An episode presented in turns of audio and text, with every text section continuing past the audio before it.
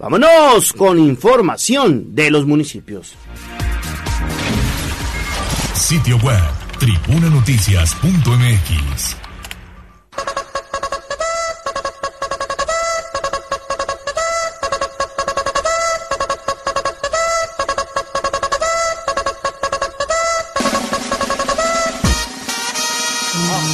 Más allá del pueblo y la zona conurbada. ¿Qué pasa en nuestras localidades vecinas? En Tribuna Matutina.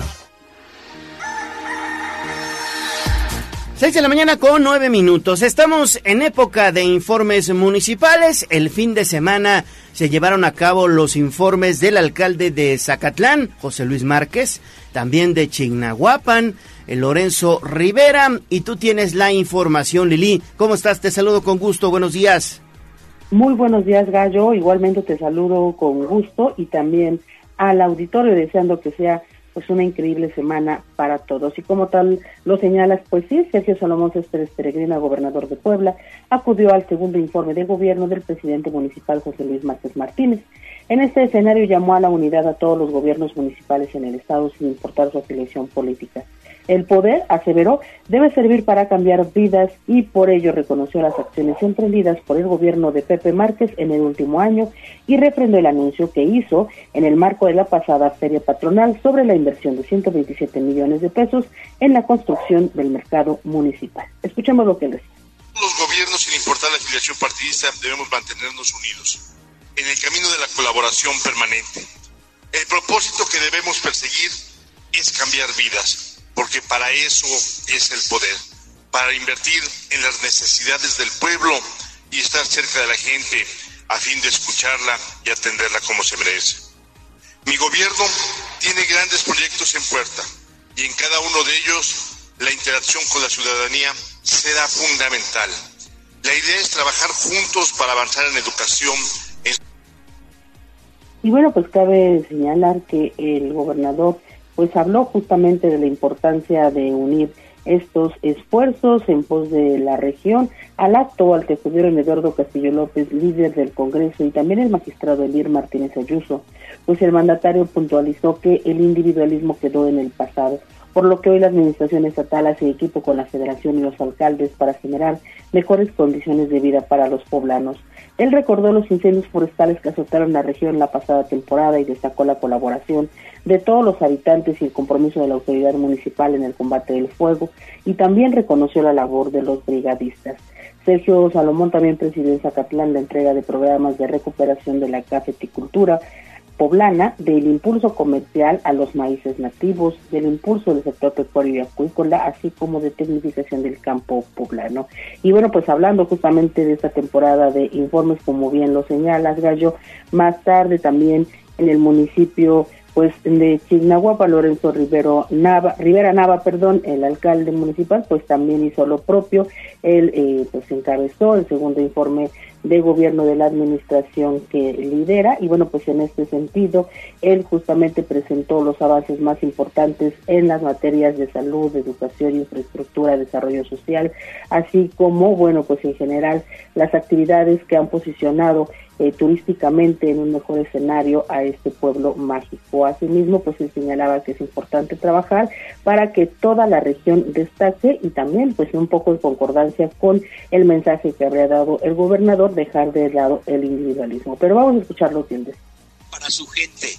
Y en estos dos años me he dedicado a darle lugar que se merece. Tenemos que entender que si no actuamos con firmeza y con visión de futuro, a mediano y a corto, mediano y largo plazo, nuestro municipio se va a estancar y que si permitimos que el tejido social se siga rompiendo y no ponemos freno, no tendremos futuro. Comentar, Gallo, que a este segundo informe de actividades de Lorenzo Rivera Nava acudió Emilio Barrera, secretario de Economía en el Estado, en representación del gobernador Sergio Salomón Céspedes Peregrina. Este es el reporte. Bueno, pues ahí está entonces el buen Pepe Márquez dando a conocer allá en Zacatlán que hay que trabajar para que no se estanque el municipio, uno de los pueblos mágicos entiendo, más visitados. Zacatlán ha incrementado de forma considerable el turismo, Lili. Sí, sí, la verdad es que a esta región le, va muy bien. Eh, creo que pasa un efecto parecido como lo que ocurre aquí entre las Cholulas, Atlexco. Bueno, ahora podría integrarse ya Huejo, ¿no? Recientemente nombrado en este como eh, corredor, por decirlo así, turístico. Allá toda la región entre Zacatlán y Sinahuapan, la verdad es que les va increíble, sobre todo ahorita, ¿no? En el cierre de año. Y, y sí, como bien lo señalas, en su pasada feria, por ejemplo, las cifras fueron históricas, Gallo. Es un tema de que el turismo, pues, realmente está detonando el desarrollo, la economía en todo el estado, pero de manera particular en Zacatlán se han hecho esfuerzos interesantes, pues justamente por, por sacarle el mayor provecho, ¿no? A este a este distintivo. Ojalá que sigan por ese camino porque al final de cuentas ya hay mucha gente que está viviendo del turismo en toda esta zona, Gallo. Y muy bien, pues regresamos contigo más adelante, por favor. 6 de la mañana con 14 minutos. Y el gobernador también estuvo muy tempranito, incluso pues arrancó este esta serie de presencia en los, en los, municipios con motivo de los informes de actividades en Jicotepec de Juárez. Otro municipio, pueblo mágico que también ha destacado y está bien bonito, se come rico, el clima es muy favorable, sé que estuvo lloviendo el fin de semana y bueno, el gobernador estuvo presente en este informe de Lupita Vargas y tú también estuviste muy pendiente. Gis, ¿cómo amaneces? Excelente inicio de semana. Buenos días. Ale, te saludo con mucho gusto, igual que a nuestros amigos del auditorio, y te comento que pues las obras realizadas en los últimos 12 meses hablan del interés que se tiene por construir mejores entornos y atender las demandas ciudadanas. Esto fue lo que señaló Sergio Salomón Céspedes Peregrina, gobernador del estado de Puebla, al reconocer el trabajo de Laura Guadalupe Vargas Vargas, alcaldesa de Jicotepec. Durante el segundo informe de labores de Lupita Vargas, el mandatario celebró su trabajo, ya que ha dado prioridad a lo más importante para las y los ciudadanos, la paz y tranquilidad de todas las familias. Dejó en claro que el gobierno del estado trabaja con las y los presidentes de los 217 municipios sin distinción partidista y por ello aseveró que en Jicotepec permanece centrado en la red carretera y también en otorgar espacios para el bienestar y progreso de las y los habitantes. Y es que recordó se construirá una escuela y un auditorio municipal, además de que han otorgado apoyos al campo de 12 millones de pesos para la seguridad por medio de la Secretaría de Bienestar y el DIF con el fin de beneficiar a más de 8 mil niños, entre muchos otros pero también escuchemos parte de su mensaje. Las obras realizadas en los últimos 12 meses hablan del interés que se tiene por construir mejores entornos y atender las demandas ciudadanas. Así es que, por ello, yo quiero reconocer, Presidenta, hemos estado muy atentos a tu mensaje y estoy seguro de que le has dado prioridad a lo que es más importante, la paz, la tranquilidad de las familias. Gracias por velar por las familias de Jicotepec. Felicidades y enhorabuena por ello. Céspedes Peregrina pidió a las y los ciudadanos también trabajar en unidad para conseguir la paz que necesita México, el Estado y los municipios, ya que no es únicamente responsabilidad de la policía o las autoridades, y también por ello exhortó a no ver películas de narcotraficantes y evitar escuchar narcocorridos porque se hace apología de la delincuencia. También mantener abiertas las puertas para los hijos y recordar que los mismos querrán ser tratados como se tratan en familia y de ahí que pidió nuevamente hacer equipo para progresar. Y por último, pues reiteró sus felicitaciones a Lupita Vargas por su labor al frente del gobierno de Jicotepec y le solicitó continuar avanzando, no descansar y poner todo el esmero para seguir beneficiando a todos los sectores. El reporte. Bueno, pues ahí está entonces la información de Lupita Vargas, que también rindió su informe de actividades. Y por cierto que Lupita Vargas agradeció la confianza también de los ciudadanos de precisamente Jicotepec. Una vez que Gallo también eh, señaló que ahora sí existe la seguridad y ahora sí se puede hablar de tranquilidad porque han trabajado juntos por el progreso de Jicotepec y también en pro de la igualdad. Esto fue lo que destacó Laura Guadalupe Vargas Vargas, presidenta municipal de Jicotepec, durante su segundo informe de labores acompañada del gobernador Sergio Salomón Céspedes Peregrina, funcionarios municipales, estatales y federales, así como representantes de diferentes organizaciones, la alcaldesa afirmó que su encargo es el más alto honor en su vida personal y profesional y por ello agradeció la confianza de las y los ciudadanos, pues aceptaron que una mujer encabezara Jicotepec con humildad, certeza en su actuar y profundo respeto durante dos ocasiones consecutivas. Manifestó que el municipio ha avanzado significativamente debido a que se ha incluido a las comunidades en el desarrollo, también escuchan y se esfuerzan por resolver y de ahí que afirmó seguirá trabajando con acciones que transformen vida y con decisiones que incluyan a todas y todos. Sobre todo dijo con muchas ganas de continuar dejando el corazón, sudor y sacrificio para lograr la, la ciudad que durante muchos años se prometió y que hoy, gracias a todos los sectores, están logrando construir. Escuchemos. Amigas y amigos, lo he dicho y lo repito, ser presidenta municipal es el más alto honor en mi vida personal y profesional. Se lo debo a la confianza de mis vecinas y vecinos, quienes confiaron en una mujer para encabezar a nuestro municipio en dos ocasiones consecutivas. No es un asunto menor. Asumo esta responsabilidad con humildad, con certeza de mi actuar y profundo respeto por el lugar que me dio la vida y sobre todo que está aquí la gente que más amo. Ahora sí tenemos seguridad. Ahora sí podemos hablar de tranquilidad. Y ahora sí hemos trabajado juntos y juntas en pro de la igualdad. Jicotepec hoy se avanza porque lo hacemos en equipo, Sí avanza porque incluimos a nuestras comunidades en el desarrollo. Sí avanza porque mi gobierno es un gobierno que escucha y se esfuerza por resolver. Y es importante destacar que durante su rendición de cuentas destacó siguientes datos. La atención del 91% de las, de las solicitudes presentadas en las jornadas de atención ciudadana, una vez que recibieron a más de 7 mil personas con más de 2 mil peticiones. También la inversión de 186 millones de pesos en más de 50 acciones relacionadas con infraestructura y servicios públicos.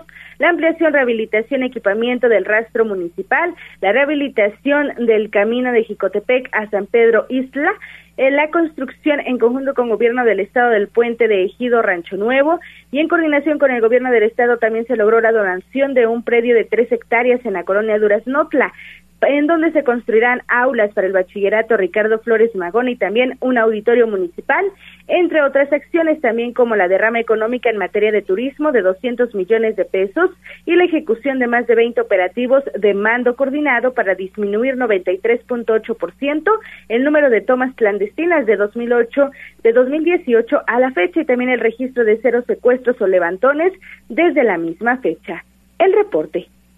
Bueno, pues ahí está entonces la información.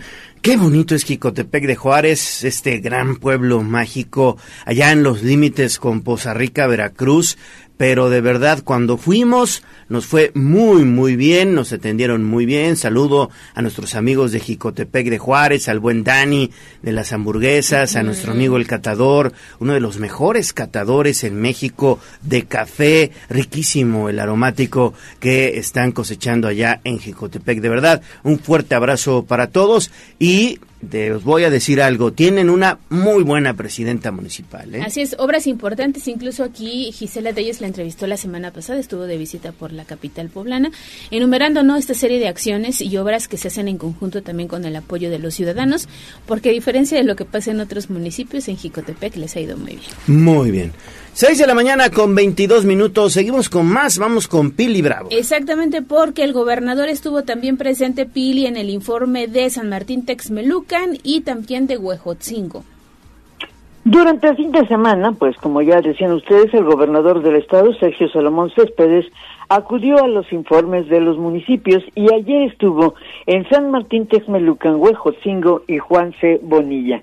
Esto es importante bueno, pues porque la recomendación del Ejecutivo es, bueno, pues que se cumpla con este ordenamiento, pues sin duda que lo marca la propia Constitución, de que los presidentes tienen que rendir su informe.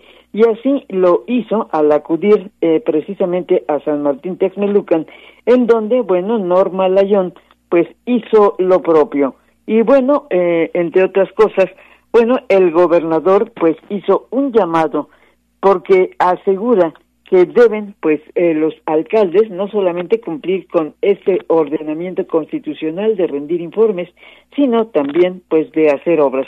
Esto les dijo el gobernador a Norma Dayón. es un municipio que es de gran importancia y relevancia para el Estado, pero también tiene su complejidad.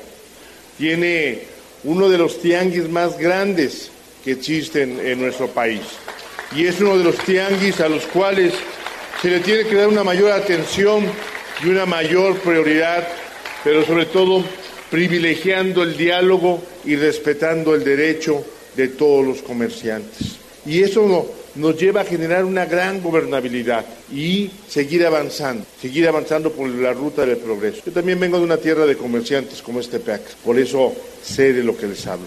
Lo conozco perfectamente bien. Quiero decirles que el comercio es parte fundamental del desarrollo del país. ¿eh?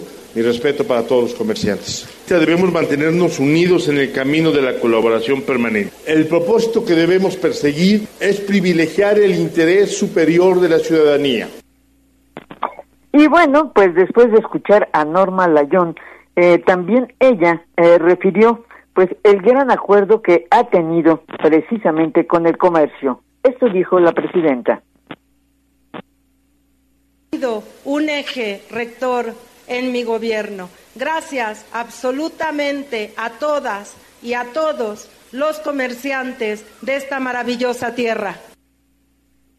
Y bueno, es una presidenta sin duda polémica porque pues ha decidido tomar cartas en diversos asuntos como es el tema de seguridad y por eso el gobernador también la felicitó porque le ha hecho caso al ordenar pues una limpia en sus elementos para que dé seguridad a este municipio que podría ser el tercero más importante del estado.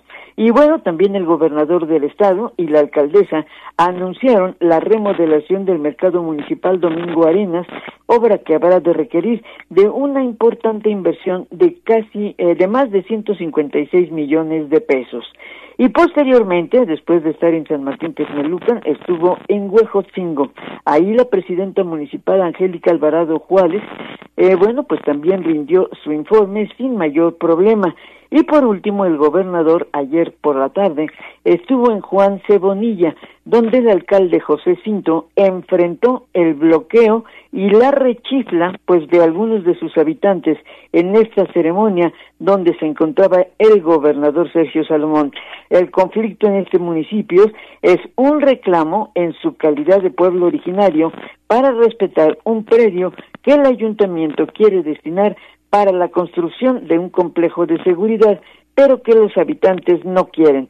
Para evitar mayor tensión, pues simplemente el presidente municipal José Cinto rindió su informe y el gobernador salió. Ya no hubo ni siquiera necesidad de un mensaje. Ya en corto, pues le recomendó establecer, como lo dijo en San Martín, el diálogo. El diálogo siempre con los habitantes ese reporte sobre este domingo de, informes. Muy bien, Pili, pues la situación salió de control entonces allá en Juan Cebonilla, donde el alcalde José Cinto, pues eh, fue pues sobre todo descalificado por parte del el grupo este de Pueblos Unidos y le aventaron incluso hasta flores, ¿no? No, sí, estuvo, estuvo terrible, ¿no? Te digo que llegó el momento en que, pues la gente pensó que habría, habría golpes y mayores desorden, pero bueno, afortunadamente no ocurrió en respeto al gobernador, que bueno, pues ya salió, ya no hubo mensaje, simplemente se cumplió pues con el mandato del presidente de rendir informe. Pero pues ya ves que esa comunidad tiene no solamente ese problema, anteriormente te acuerdas lo del agua, ¿no? También Bonapón de la planta, que hasta que no la cerraron, pues no estuvieron a gusto. Es un pueblo muy bravo, ¿eh? muy, muy bravo. Y bueno, pues eh, por eso eh, la recomendación es establecer, ya de hecho en gobernación se han abierto mesas de diálogo, pues para entender de qué se trata esta obra, esta obra del complejo de seguridad, porque pues se requiere, ¿no? Se requiere para seguridad de los propios habitantes. Perfecto, Pili. Pues muchas gracias y regresamos contigo más adelante, por favor. Seis de la mañana con 27 minutos, estamos arrancando motores. Exactamente, y rápido, pues les comentamos que Capufe está informando que por trabajos de reparación de alcantarillas ubicadas en el kilómetro 78 de la autopista México-Puebla, este lunes 9 de octubre se va a inhabilitar en sus tres carriles este tramo que comunica la Ciudad de México con Puebla a partir de las 8 de la mañana. Las obras van a durar hasta el próximo 27 de octubre, así así que a tomarlo en cuenta le vamos a compartir la información a través de arroba tribuna vigila. Muy bien, Ale, pues estamos nosotros iniciando de esta manera. Lo invitamos a que esté en contacto al 2223 90 38 10. Vamos a hacer pausa y regresamos con más. Vamos a un corte comercial y regresamos en menos de lo que canta un gallo. Esta es la magnífica, la patrona de la radio.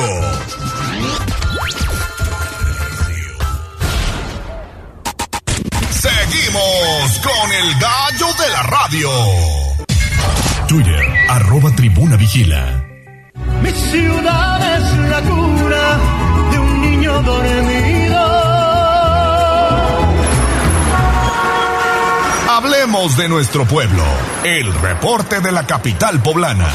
En Tribuna Matutina. Estamos de vuelta en Tribuna Matutina, 6 de la mañana con 34 minutos. Tenemos líneas de comunicación vía WhatsApp abierta para todos ustedes al 22 23 90 38 10. ¿Sintieron el temblor del el viernes pasado? Por ahí de las 11, 6, 11, 10 de la noche comenzaron a sonar las alarmas sísmicas. Muchas personas sí lo sintieron. Yo la verdad no lo sentí. Yo tampoco. Soy de esas que no. No lo percibí. Eh, ¿Jess Guevara? No. Tampoco. Tampoco. ¿Abraham? No. Tampoco. ¿Aura? Tampoco. No, pues sí se nota que trabajamos temprano. Ya es ahora estamos pero deshechos, ya estamos, ya estamos eh, casi casi durmiendo, otros más ya estábamos descansando. Y Jess dice, nada más porque escuché las alarmas. Sí, pero si no. Es que en su zona donde él vive sí hay, alarmas, exactamente. Pero bueno, pues no, la verdad es que pocos, pocos sentimos el, el, sismo, otros más sí, principalmente aquellos que viven en edificios. Ahí se, sintió eh, este, este sismo de magnitud de 6 grados con epicentro en Oaxaca. Pero bueno, sin daños tras el sismo por el viernes pasado fue lo que reportaron las autoridades. Pili, adelante con tu información, por favor, te saludo con gusto de nueva cuenta. Gracias. Bueno, pues la Dirección de Protección Civil reportó el fin de semana sin daños en el estado por el sismo que tuvo como epicentro Oaxaca, pero eh, que fue sentido eh, muy por muy pocas personas aquí en la capital. Sin embargo, como ustedes mencionaban, sonaron las alarmas en varias partes, además de algunos teléfonos que, bueno, pues alertó a la población. Algunas personas que, bueno, todavía no dormían o que dormían y que escucharon la alarma, pues salieron corriendo, pero eh, no pasó afortunadamente nada. Esto ocurrió, te repito, a las once con seis minutos del el pasado viernes y bueno, pues algunos vecinos, te repito, por sonar sus alarmas en sus teléfonos, salieron rápidamente a la calle para ponerse a salvo, pero pues no, después de unos minutos regresamos todos a la camita, ¿no? Eh, finalmente, al día siguiente, fíjate que el sábado también reporta Protección Civil que en la región de la Mixteca, sobre todo en Chautla de Tapia, también hubo un ligero temblor que sí sintieron los habitantes, pero también afortunadamente no hubo ningún reporte de daño. Así que, bueno, pues el fin de semana, Protección Civil insistió en buscar en todo el estado si había alguna repercusión y no, afortunadamente, con saldo totalmente blanco. Ese reporte. Exactamente, afortunadamente saldo blanco en este sismo del viernes pasado. 6 de la mañana con 37 minutos. Y tenemos mensaje de Melina Tais, que vive precisamente en Oaxaca y dice que todo afortunadamente en, en, orden. Sí hubo afectaciones, pero muy leves, sobre todo por derrumbes de carreteras en la zona del Istmo, pero que todo está bien y que pues ya están acostumbrados en la zona de Oaxaca a sentir estos movimientos de la Tierra. Sí, qué bueno, qué bueno que todo está bien por allá. Sí, exactamente. Y seguimos contigo, Pili, muy buenos días, porque el arzobispo de Puebla, Monseñor Víctor Sánchez, eh, pues hizo oración por los migrantes que lamentablemente perdieron la vida en esta volcadura allá en la autopista Cuacnopalan, Oaxaca, y danos los detalles. Así es, primero, bueno, hubo varias, varias eh, recomendaciones o recomendaciones eh, en oración. Pidió también por el descanso de los fallecidos, eh, primero por la caída del techo en la capilla ocurrida allá en Ciudad Madero, Tamaulipas, así como por el descanso de los migrantes venezolanos haitianos que lamentablemente murieron en el accidente carretero Oaxaca, de la carretera Oaxaca-Coaglopalan. Habló de la situación sin duda que padecen los migrantes al pasar por México. Y bueno, Monseñor eh, Víctor Sánchez Espinosa también pidió orar por el pueblo de Israel y por los palestinos que de nueva cuenta se encuentran en guerra. El, eh, el arzobispo pues hablaba precisamente de lo que señala el Evangelio. El hombre se ha colocado en el centro y todo gira a su alrededor. Se ha, creado una verdad relativa y solo cuenta lo que el hombre opina desde su individualidad. Pareciera, pareciera que seguimos sin escuchar las voces que nos conducen a humanizarnos más, a sentirnos parte de un todo, donde lo que hagamos nos afecta y afecta a los demás. Hemos perdido la perspectiva de vernos como hermanos, tristemente. Es tiempo de que analicemos nuestra vida cristiana y veamos si estamos dando frutos o nuestra vida es estéril. Ya que si no estamos dando frutos, debemos tener claro que Dios no tiene por qué identificarse con un cristianismo marcado por las incongruencias derivado del proyecto y bueno, pues por eso lamentó el estado de guerra en que se encuentra de nueva cuenta Israel y Palestina. Por otro lado, pues la violencia que sigue imperando en el país y bueno, pues los accidentes que ocurren a los, eh, lamentablemente, en la frontera norte y sur, a todas las personas que están migrando y que bueno, no se quedan en sus pueblos por las circunstancias de hambre, guerra o por eso la recomendación de que los cristianos nos comportemos mejor con estas personas que migran. El reporte. Gracias, gracias Pili por estas eh, recomendaciones también que ofrece la Iglesia Católica en voz de Monseñor Víctor Sánchez Espinosa. Seguimos contigo Pili, le damos un giro a la información porque Puebla será sede de una importante reunión mundial de museos, ¿verdad? Así es, Puebla es una ciudad patrimonial y ha sido escogida para realizar aquí un Congreso Internacional de Museos, anunció el secretario de Cultura Enrique Glockner al indicar que Puebla reúne las características que requieren los organismos internacionales para poder llevar a cabo esta reunión de gran altura, por lo que desde ahora han comenzado a organizarse en el programa. Esto dice Enrique Glockner como el Consejo Económico Social y a otros organismos que se encargan de velar el patrimonio, como es el caso de ICOMOS, que es otro organismo que aunque tienen en, su acrónimo, son organismos que velan por cosas completamente distintas. El próximo año seremos en Puebla sede de la reunión nacional anual entre marzo y abril de este Consejo Mundial de Museos, y bueno, pues es el resultado del trabajo y el esfuerzo que se ha hecho desde hace algunas semanas por parte de eh, la directora de museos en la Secretaría de Cultura y incorporando todo lo que es un plan integral que nos permite difundir y promover el trabajo que se está haciendo. Y bueno, en ese tipo de eventos le dan a Puebla difusión y reconocimiento por su riqueza patrimonial, sobre todo porque recientemente la Biblioteca Palafoxiana pues recibió el reconocimiento de la Universidad pues de Alcalá de Henares. Eso habla de la importancia que tiene Puebla en el mundo de la cultura. El reporte, Ale, Gallo. Pues importantísimo, Pili, qué bueno, qué bueno que vengan eh, pues ese tipo de eventos aquí a, a Puebla, sobre todo porque se trata del turismo de convenciones que mucho ha dado resultados a este sector precisamente en Puebla capital. Estaremos muy muy atentos de esto que ya viene también para Puebla. Gracias, gracias, gracias Pili. Regresamos contigo más adelante, por favor. Son las seis de la mañana con cuarenta y dos minutos. Vámonos a las calles de Puebla porque el reportero del casco, David Becerra, ya anda patrullando. ¿Qué te encontraste, David? Platícanos, buen día. Hola Gallo, te saludo con muchísimo gusto. Este lunes nos encontramos en la autopista México-Puebla y es que ya comenzaron los incidentes viales mañaneros.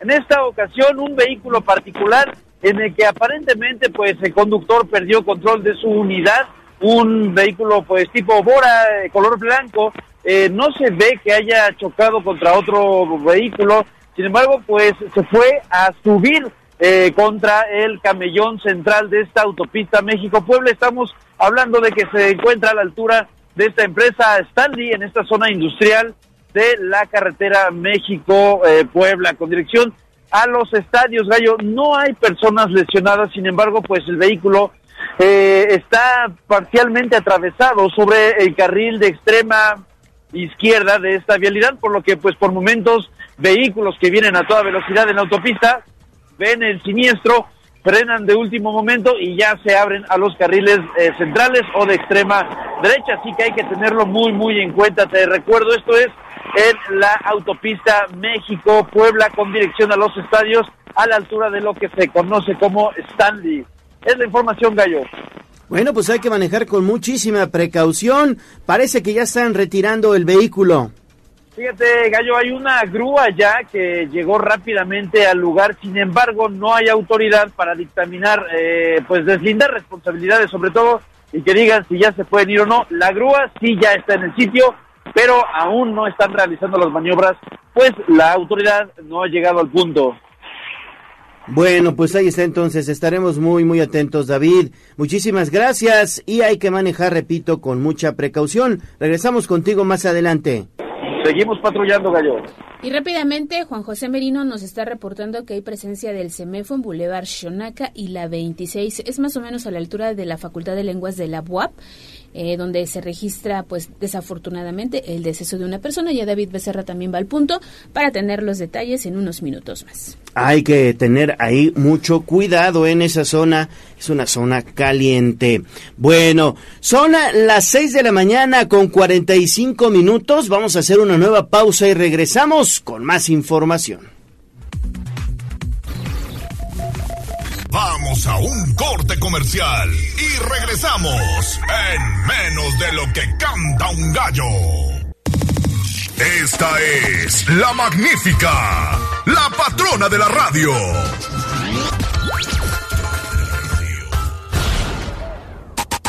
Seguimos con el gallo de la radio.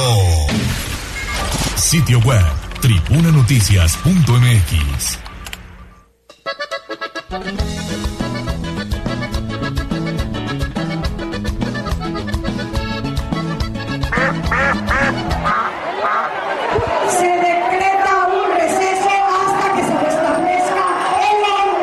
te hagas pato. Vamos con información de la política. En Tribuna Matutina.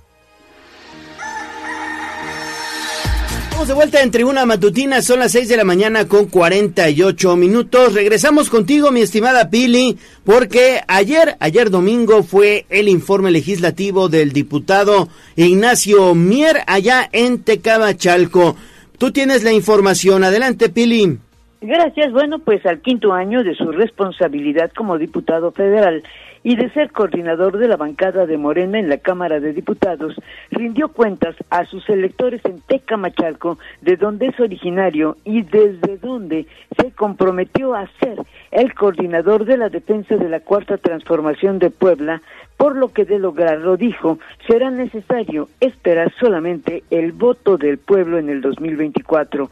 Aseguró que mantendrá la responsabilidad, la sensatez, firmeza y voluntad inquebrantable para seguir trabajando para que a finales de octubre pueda continuar sirviendo al movimiento como su coordinador en Puebla. Parte de lo que dice.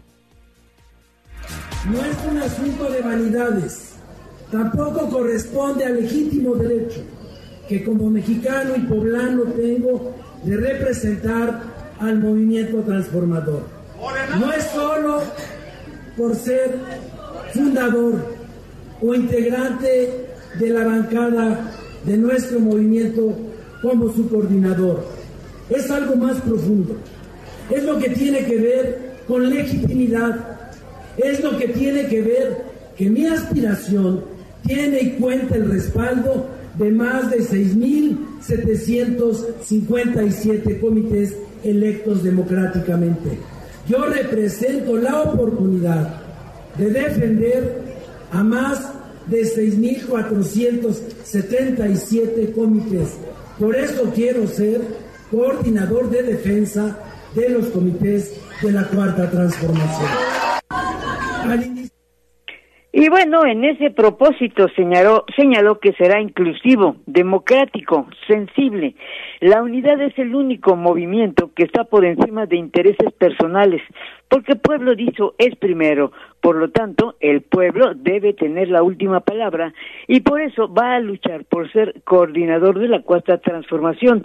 En su mensaje destacó el orgullo de ser fundador de Morena y donde apenas el 2 de octubre justamente alcanzó los primeros 12 años y que la historia del movimiento representa la revolución de las conciencias que se construyó en las calles, tocando las puertas, convenciendo, ganando voluntades, como lo hizo siempre el presidente Andrés Manuel López Obrador, que dijo es sin duda el mejor presidente de este siglo y aprovechó para destacar pues las bondades del gobierno federal que ha logrado disminuir la pobreza. Los programas sociales están garantizando que están garantizados en la Constitución han aumentado el salario de los trabajadores, se tiene estabilidad económica y el peso se ha convertido en una de las monedas más fuertes y por eso insistió en por qué quiere ser el coordinador de la Cuarta Transformación en Puebla.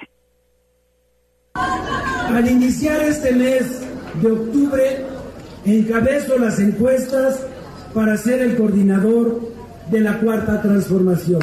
Esto no es trabajo de la casualidad, sino de mi trabajo comunitario, social y político desde hace más de 30 años. Tengo la legitimidad del Consejo Estatal de Morena y el apoyo solidario de la sociedad, con responsabilidad, con sensatez, pero con firmeza y una voluntad inquebrantable al movimiento de regeneración nacional como su coordinador en Puebla de la defensa de la cuarta transformación. Y bueno, pues también el diputado eh, Mier llamó a apoyar a Claudia Sheinbaum. Destacó que con responsabilidad, bueno, pues también se debe continuar lo que ha dejado ya firme el presidente de la República. El poder, dijo, es para servir al pueblo y la política la herramienta para lograr los cambios en el país. No perder de vista que el propósito último es lograr el bienestar al remarcar que el legado del presidente no es una promesa, sino una realidad. Por último, señaló que él es como el gran general poblano Donato Bravo, de donde dijo, soy un soldado del pueblo, y a Ignacio Mier se siente un soldado del pueblo de Tecamachalco. El reporte. Perfecto, Pili, pues muy completo tu reporte y vamos a estar atentos a las actividades precisamente del diputado Ignacio Mier. Seguimos con más información, son las 6 de la mañana con 53 minutos, dejamos, dejamos Nacho Mier y nos vamos con Julio Huerta. A ver, ¿qué hizo Julio Huerta? Bueno, pues déjenme decirles que sostuvo una interesante reunión. Fíjense ustedes, quienes queremos que a Puebla le vaya bien apostamos por la unidad, por hacer equipo para superar los desafíos y aprovechar las oportunidades que beneficien a todos los habitantes de la entidad. Eso fue lo que dijo Julio Huerta al reunirse con importantes liderazgos que comparten ideales y trabajo a favor de la cuarta transformación.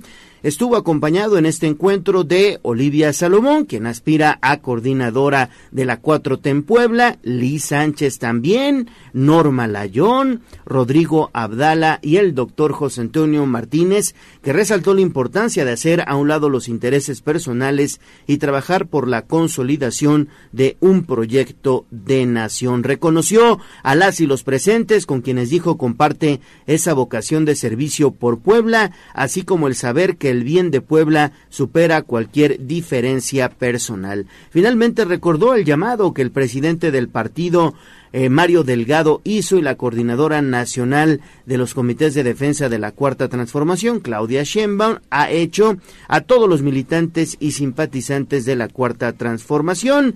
Dijo, estamos aquí porque creemos que el país debe seguir en el camino correcto y como lo han dicho nuestros líderes, debemos comprometernos con la unidad del partido. Entonces ahí está Julio Huerta, sostuvo encuentro con otros aspirantes. Vámonos con las actividades del senador Armenta. Así es, porque David Becerra estuvo este fin de semana acompañándolo en esta actividad que él denominó Por Amor a la Salud, allá en el Paseo Bravo. ¿Y cómo estuvo, David? Buenos días otra vez. Hola, los saludo nuevamente. Gallo Ale, Alejandro Armenta precisamente participó la mañana de ayer domingo en esta activación deportiva a la que asistieron también decenas de poblanos y poblanas, sobre todo desde muy temprano, denominada por amor a la salud.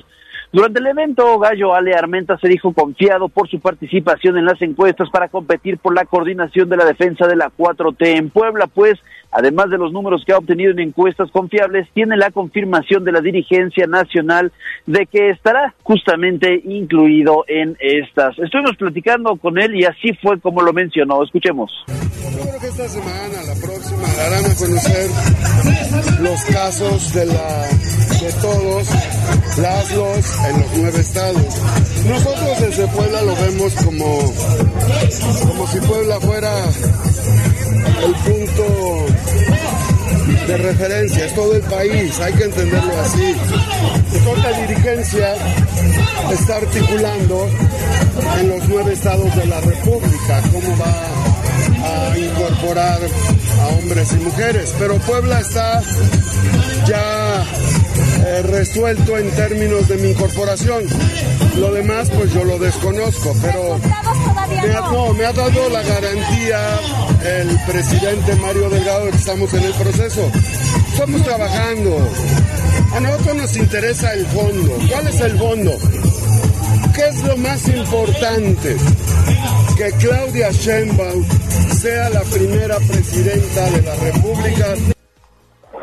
Armenta mencionó, Gallo Ale, que bajo este último pues propósito, la meta es obtener dos millones de simpatías electorales y ante este escenario se dice seguro pues los resultados que han arrojado la encuesta, las encuestas es que él tiene el primer lugar por lo que hizo énfasis en que los poblanos ya decidieron. Además, también hizo mención sobre el, rumor que se ha generado acerca de que sus detractores habían dicho que se iba al partido MC para eh, pues eh, justamente estar eh, compitiendo por la gubernatura. Sin embargo, dice que esto es solamente eso, un rumor y que pues le quieren poner un 4, pero él va a vencer con la 4. Así, la eh, actividad mañanera de ayer, domingo, con Armenta Gallo. Ale la información. Muchísimas gracias, David Becerra, por tu reporte muy completo. 6 de la mañana con 57 minutos. Información de la Nota Roja. Sitio web, código rojo.mx. Y basta ya de tu inconsciencia de esta forma tan absurda. Desde la barrera, respeta la cinta de precaución y para bien la oreja. Comienza la nota roja en tribuna matutina. Faltan dos minutos para las siete de la mañana. Hacemos enlace con Daniel Jacome porque desafortunadamente se registró pues una tragedia allá en la Sierra Negra. Primero ejecutaron a una familia y luego prendieron fuego a su casa. Esto en Soquitlán. Daniel, ¿cómo estás? Buen día. Hola, ¿qué tal, Gallo? Te saludo con gusto, al igual que el auditorio de Puebla, Atlisco y municipios de la Mixteca. Efectivamente, Gallo, un hecho realmente, realmente lamentable, pues este viernes por la noche, bueno, pues una familia completa fue ejecutada por parte de sujetos armados, quienes posteriormente quemaron su vivienda con los cuerpos adentro en el municipio de San Pablo, Soquitlán. De acuerdo con los primeros reportes, un comerciante quien respondía al nombre de Uriel se encontraba con su esposa de nombre Angélica y sus hijos Iker y Abad de 7 y 9 años respectivamente al interior de su vivienda en el paraje conocido como Dos Caminos en la comunidad de Tepejilotla. Y bueno, pues en esos momentos ingresaron sujetos armados quienes abrieron fuego contra todos los miembros de la familia y posteriormente incendiaron el domicilio con los cuerpos de los oxisos al interior para luego darse a la fuga con rumbo desconocido. Por lo anterior, vecinos de la zona dieron aviso a las autoridades sobre el sonido de detonaciones de arma de fuego y de la vivienda que estaba siendo consumida por las llamas. Y bueno, pues cabe destacar que mientras llegaban los servicios de emergencia, algunos pobladores intentaron sin éxito sofocar las llamas, mismas que crecieron rápidamente debido a que el inmueble estaba construido con tablas de madera y lámina. A su llegada los vulcanos extinguieron el fuego, mientras que elementos de la Policía Municipal y de la Secretaría de Seguridad Pública Estatal acordonaban el área. Una vez controlado el incendio, el personal de la Fiscalía General del Estado se encargó de realizar las diligencias de levantamiento de los cuerpos y de autorizar su ingreso al anfiteatro, así como de recolectar los indicios balísticos. Al respecto, el gobernador de Puebla, Sergio Salomón Céspedes Peregrina, lamentó los hechos en los que fallecieron dos menores de edad e indicó que la Policía Estatal colaborará con la Fiscalía a fin de esclarecer el caso, a la vez que condenó la violencia en cualquiera de sus expresiones. El reporte, Gallo. Verdaderos hechos de barbarie lo que pasó allá en Soquitlán, en la Sierra Negra, y vamos a estar muy, muy atentos a la investigación que arroje la Fiscalía General del Estado de Puebla. Gracias, Daniel. Seguimos pendientes, Gallo. Condenable esto, ¿no? Sobre todo cuando se involucra a personas sí, no, no, muy mal. Muy triste esta situación y bueno, dejamos lo que pasó en Soquitlán para ir con Abigail González, porque este fin de semana fueron envenenados cinco perros en la Junta Auxiliar Ignacio Romero Vargas. Adelante, Avi, buenos días.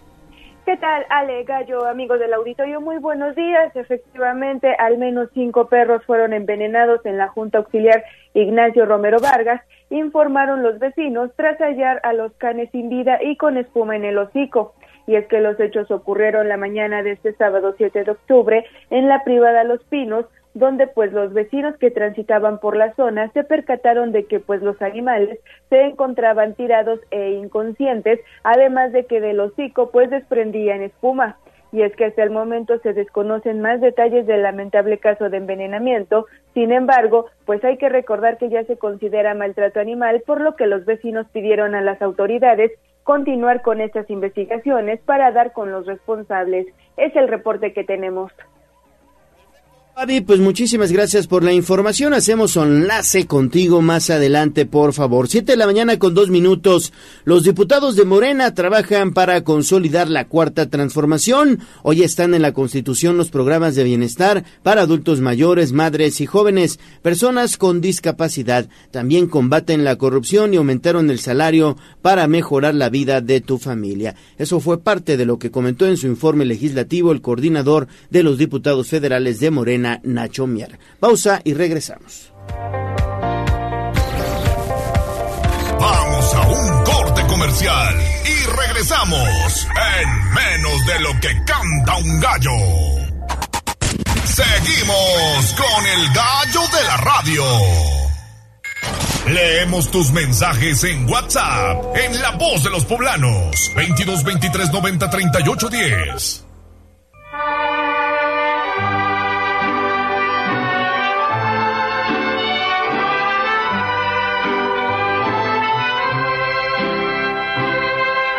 Fresca y perfumada mañanita de tu santo, recibe mi bien amada la dulzura de mi canto. Encontrarás en tu reja un fresco ramo de flores que mi corazón te deja, chinita de mis amores.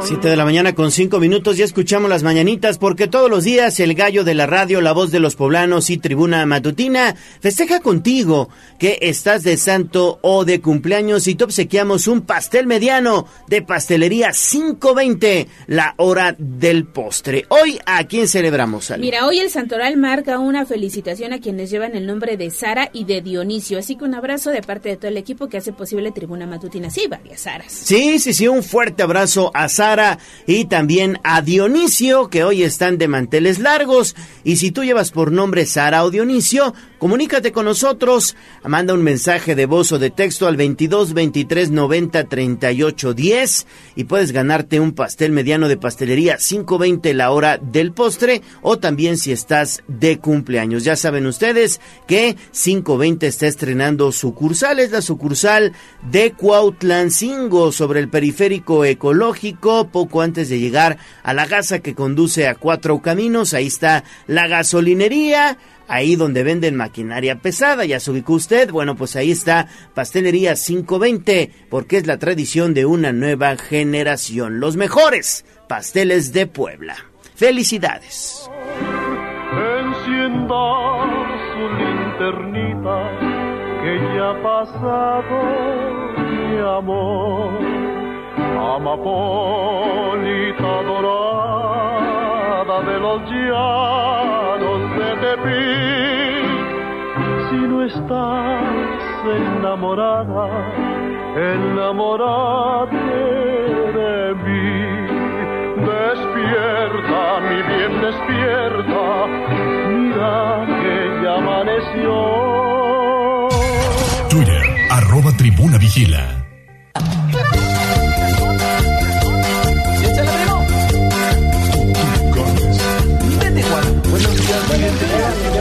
Esta es la voz de los poblanos.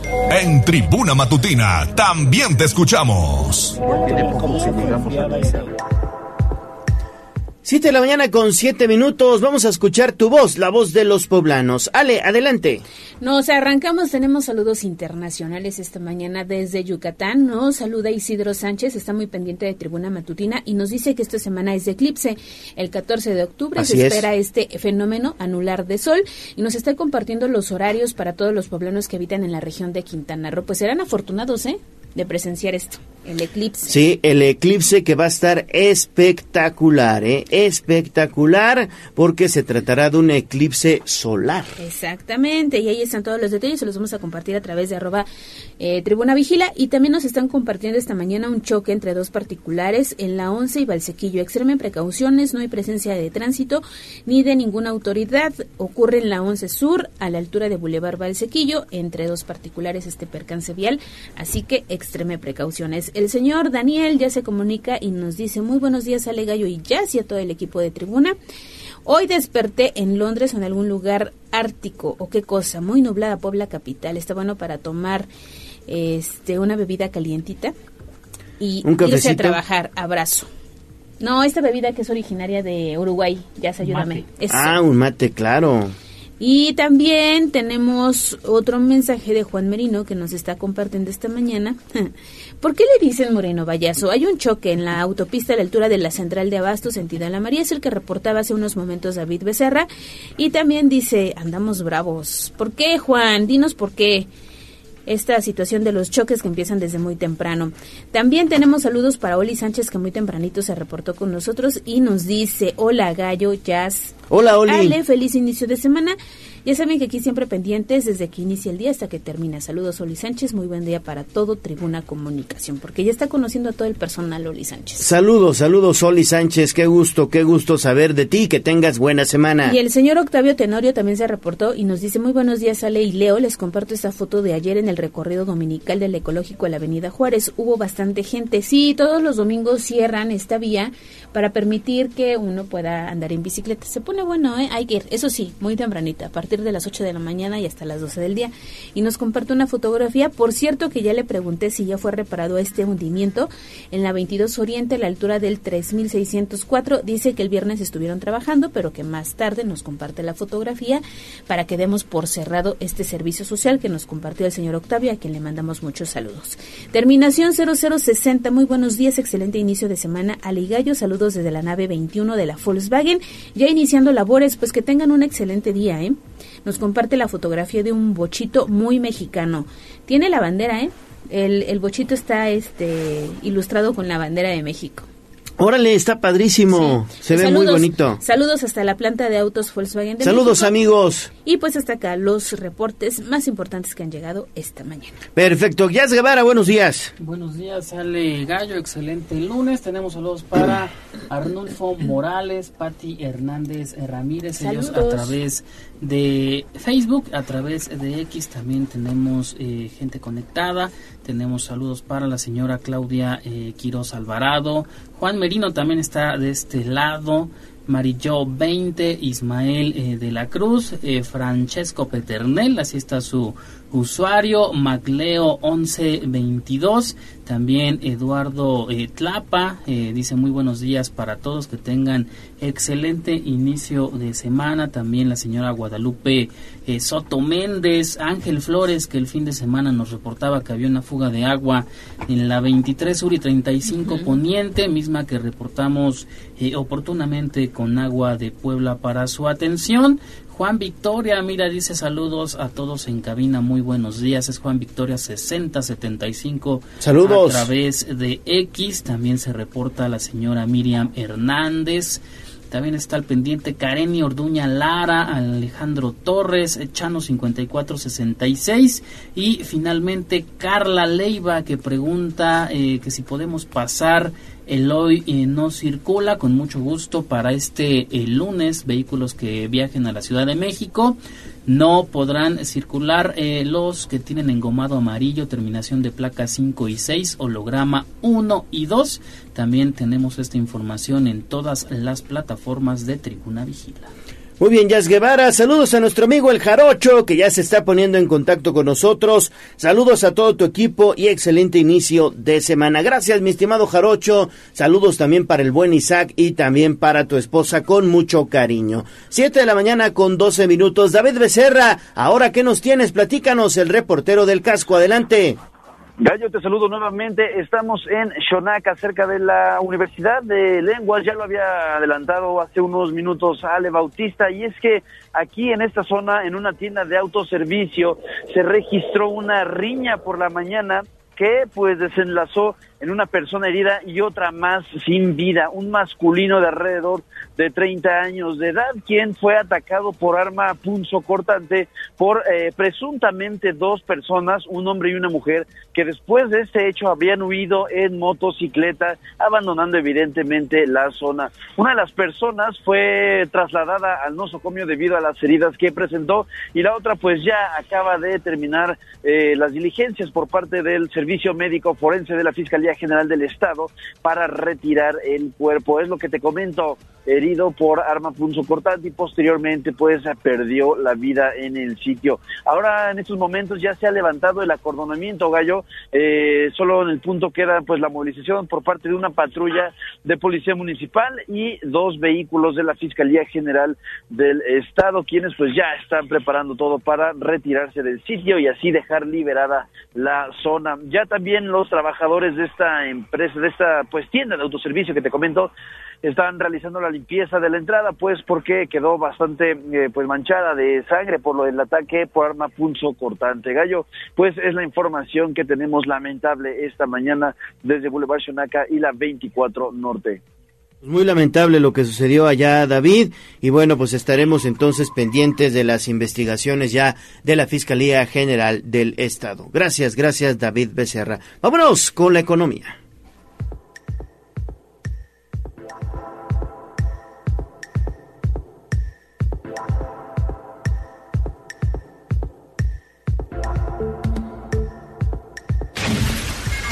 Sitio web, tribunanoticias.mx. Poderoso caballero es el buen dinero. Tengo una columna, tengo dos columnas, tengo tres columnas, sí.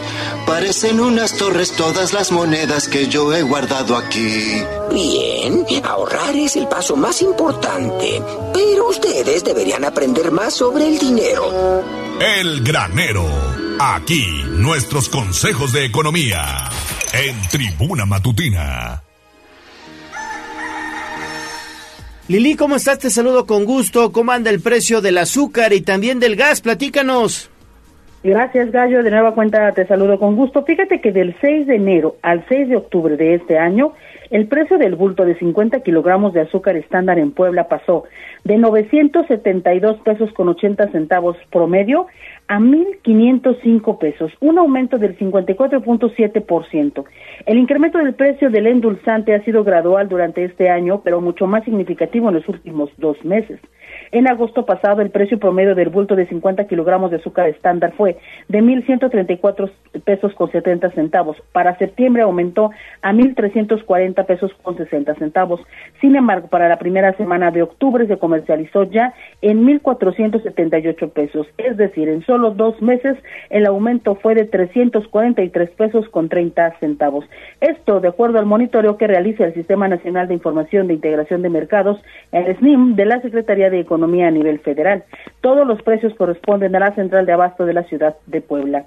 En cuanto al azúcar refinada, la tendencia se repite. En agosto, el precio promedio del bulto de 50 kilogramos fue de 1.574 pesos con 15 centavos. En septiembre fue de 1.689 pesos y para la semana pasada se comercializó en 1.804 pesos con 75 centavos. El aumento acumulado en las últimas nueve semanas ha sido de 230 pesos con 60 centavos. En el comparativo del 6 de enero al 6 de octubre pasados, el precio pasó de 1.080 pesos a 1.800 pesos, de modo que el incremento en el bulto de 50 kilogramos de azúcar refinada en los últimos 10 meses es de 66.6%. Tan solo revisando los precios de la semana del 2 al 6 de octubre, el lunes pasado el precio del bulto de azúcar estándar de 50 kilos costó 1.455 pesos, pero para el viernes ya costaba 1.510 pesos, el aumento fue de 55 pesos, en tanto que el azúcar refinada, pues en el bulto se vendió en 1.784 pesos el lunes 2 de octubre y para el viernes 6 del mismo mes el precio alcanzó los 1.800 pesos, así que el aumento fue de 52 pesos. A nivel nacional, aumento, eh, el aumento al precio en el endulzante pues se debe justamente a la baja producción de caña, que a su vez tiene su origen en el clima desfavorable y el aumento en el precio de los fertilizantes mientras que a nivel mundial la India, que es uno de los principales exportadores de azúcar, ha restringido su comercialización en el extranjero debido justamente a que la producción también disminuyó a causa del cambio climático. Especialistas coinciden en que esta tendencia de aumentos en los precios del azúcar se alargará hasta el 2024. Y bueno, pues pasando a otros temas respecto de los precios del gas, se registró una ligera alza en la zona metropolitana de la entidad. El precio del cilindro de gas licuado de petróleo de 20 kilogramos, que es la presentación más solicitada por los consumidores, tuvo un incremento de 20 centavos. Hay zonas donde la variación es de 80 centavos respecto del periodo anterior. La Secretaría de Economía publicó la actualización de los precios máximos del combustible, que estará vigente del 8 al 14 de octubre. Y bueno, para el caso de Puebla y la zona metropolitana, el cilindro de 20 kilos costará 345 pesos, 20 centavos más que la semana anterior cuando se comercializó en 344.8 y esta es la zona 154 y considera municipios como Puebla, Atlisco, San Andrés y San Pedro Cholula, San Martín Texmelucan y Amozoc. Para la región 153 es donde están los precios más bajos del gas LP y bueno, pues el aumento fue de 80 centavos, incluye municipios como Izúcar de Matamoros y el cilindro de 20 kilogramos costará 335 pesos con 20 centavos. Para la zona 201 también se registró una variación eh, significativa de, bueno, pues pasó de 300 eh, de 353 pesos con 60 centavos a 355. El aumento es de un peso con 40 centavos y este mm, esta región pues integra localidades como Amixtlán, Huitzilán de Cerdán, Jonotla, Xochitlán de Vicente Suárez y Soquiapan. Para el caso de la región 152 el cilindro tendrá un precio de 340 pesos con 40 centavos y esta zona incluye municipios como Aguazotepec, Huachinango, Naupan, Tlaola, Jicotepec y Chignahuapan. También hay el aumento, pues muy poco, 20 centavos. En Tehuacán el mismo cilindro costará 343 pesos, la semana pasada costó 342.60 y en Teciutlán el precio será de 349.40 contra los 348 pesos con 60 centavos del mes de la semana pasada, así que el incremento fue de 80 centavos. Es el reporte, Gacho. Muy bien, Lili, pues muchísimas gracias. Ahí está el reporte completo de los precios del azúcar, que cada vez está más cara, y del gas, que volvió a subir un poquito. Gracias, Lili. Siete de la mañana con 20 minutos. Pausa y volvemos con más. Vamos a un corte comercial y regresamos en menos de lo que canta un gallo. En Farmacias Fleming cuidamos de ti y de tu familia. Encuentra una amplia gama de productos para el bienestar. Su salud es nuestra prioridad. Farmacias Fleming, bienestar integral. Consulta a tu médico, pregunta por productos participantes. El Tribunal Electoral del Estado de Puebla garantiza que los actos y resoluciones electorales se sujeten al principio de legalidad. Brinde solución a los conflictos antes, durante y después de las elecciones. Ciudadanía, partidos políticos y agrupaciones cuentan con este organismo jurisdiccional autónomo que asegura legalidad, imparcialidad, certeza, equidad, objetividad y máxima publicidad en los resultados, juzgando con perspectiva intercultural y de género. Por una cultura democrática, Tribunal Electoral del Estado de Puebla, hacemos respetar tu voto. En un mundo donde los sueños de los niños deberían ser infinitos, a veces la vida nos presenta desafíos inesperados. Cada día, niños valientes luchan contra el cáncer, enfrentando desafíos que nadie debería enfrentar a tan temprana edad. Pero juntos podemos ser una fuente de apoyo, amor y esperanza para ellos y sus familias. Conviértete en un guardián AMANC y regálales la oportunidad de vivir. Únete a la colecta anual 2023 de la Asociación Mexicana de Ayuda a Niños con Cáncer de Puebla. Dona en www.amancpuebla.org o conviértete en voluntario y recoge tu alcancía en calle 3, número 3, San José Vista Hermosa. Amán Puebla. Unidos por la vida. Esta es la magnífica, la patrona de la radio.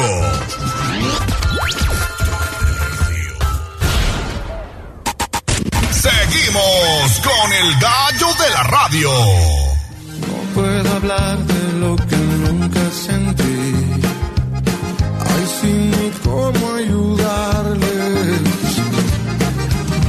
mí pregúntenme de pena y dolor. Ay, si pudiera contarles. Porque nunca corrí con suerte.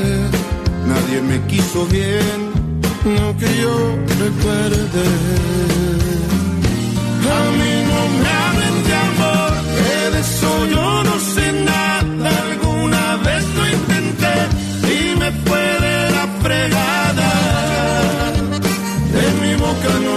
escuchar cosas muy positivas. Pues si hablo, hablaré de lo mal que me ha ido en la vida. A mí no me hablen de amor, no estoy muy capaz. Sitio web tribunanoticias.mx.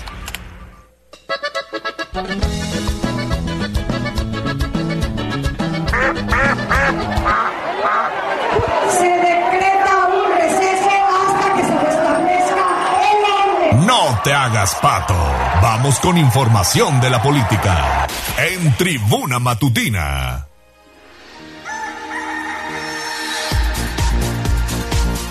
23 minutos, es un gusto saludar aquí en el estudio a la diputada local del Partido del Trabajo, Mónica Silva. Diputada, bienvenida, ¿cómo estás? Muy bien, muy contenta de saludarlos tanto a ti como a Ale. Qué gusto. Buenos días, buenos a días. todo tu auditorio también. Muy buenos días. ¿Cómo va el trabajo ahí en el Congreso del Estado? Porque estás impulsando una nueva ley, que es la ley de desaparición por ausencia.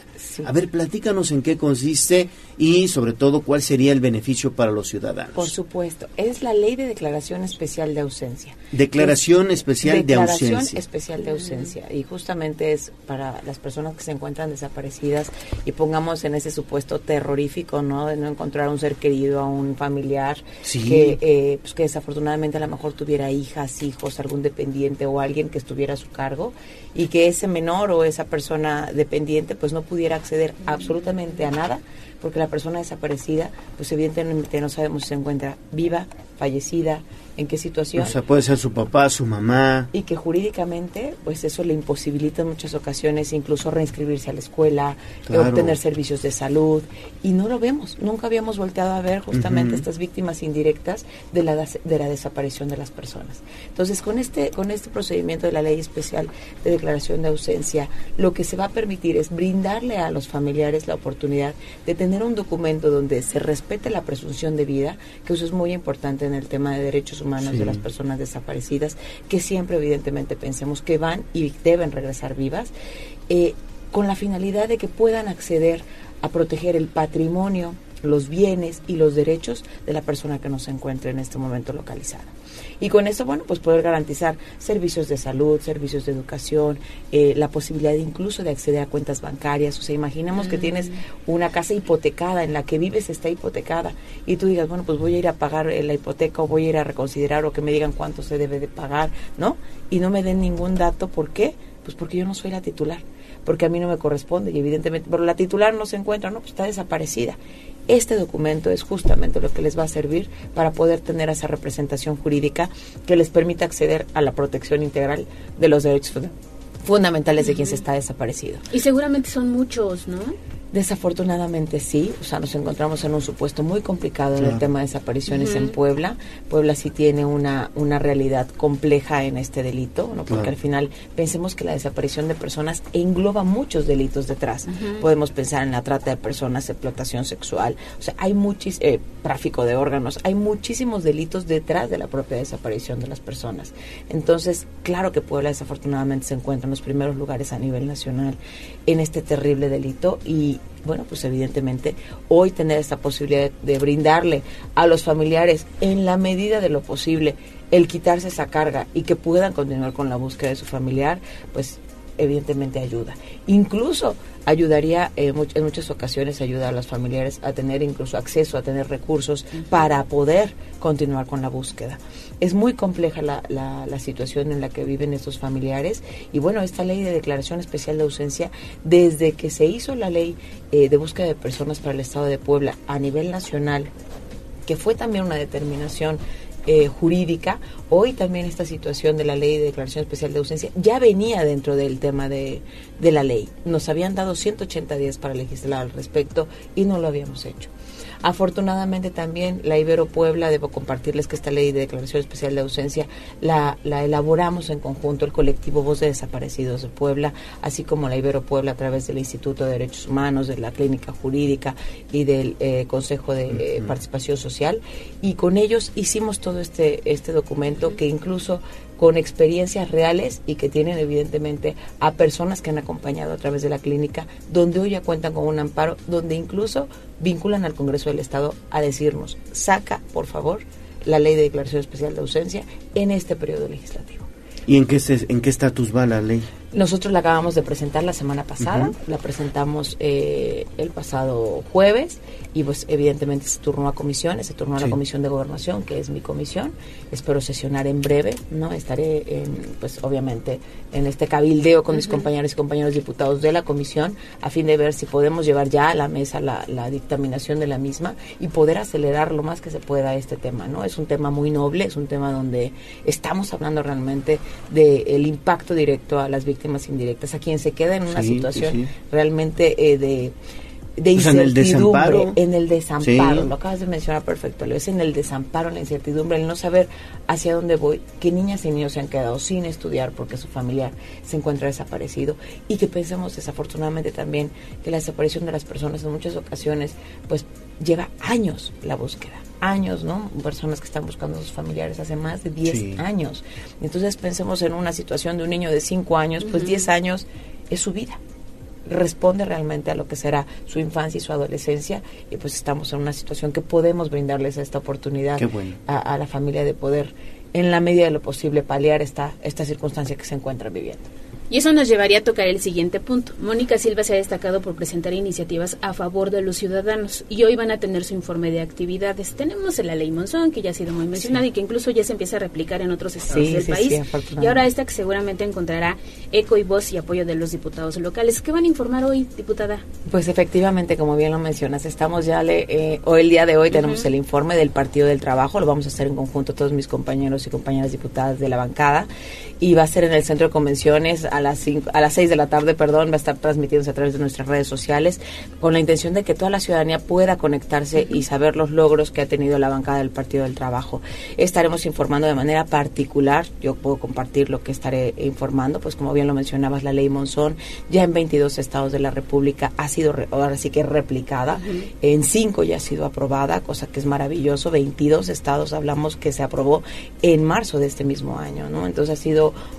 una, una réplica pues maravillosa y muy corta. Y bueno pues evidentemente esto por las infancias es eh, fenomenal. Estaremos informando pues obviamente también eh, informando y sobre todo también invitando también a mis compañeros compañeros diputados a que ya pongamos sobre la mesa el tema del aborto que podamos realmente ya seguir avanzando con este tema que ya es impostergable. Yo veo con muchísima alegría eh, que el gobierno del estado a través del, del área de gobernación de la secretaría de gobernación está ya recibiendo a, las colectivas justamente de aborto legal y seguro, donde ya están tomando eh, los eh, notas sobre los, los servicios que debe brindar el sector salud, ya realmente, digamos que en los hechos ya está sucediendo. En los hechos, el Ejecutivo ya lo aceptó, el Ejecutivo ya está brindando los servicios, ya el sector salud está listo. Hagámoslo ya. Sí, nos falta formalizarlo. Formalizarlo. Entonces, eh, la invitación es a eso. Estaremos hablando también sobre ese paquete de reformas que presentamos y sobre también el paquete eh, eh, del reconocimiento del derecho humano al cuidado, que recordarán que comentamos esta situación sobre cómo las mujeres al final nos encontramos en esta situación, en la pobreza de nuestro tiempo y la pobreza de nuestro dinero, justamente por dedicar mucho tiempo a las cuestiones del trabajo de las otras y los otros, ¿no? Entonces, estamos hablando, como bien lo mencionaba, sale al final esta imputación que tengo el honor de estar representando, pues tiene como finalidad siempre acercar eh, los derechos humanos, los derechos de las mujeres, eliminar todo tipo de violencias y discriminación en contra de nosotras, pero sobre todo ir, ir realmente avanzando de manera real y progresiva hacia esa igualdad que tanto que tanto deseamos y que evidentemente nos va a llevar a un maravilloso progreso. Yo estoy convencida que si todas y todos estuviéramos convencidos que alcanzar la igualdad, que si nosotras como mujeres y hombres tuviéramos los mismos derechos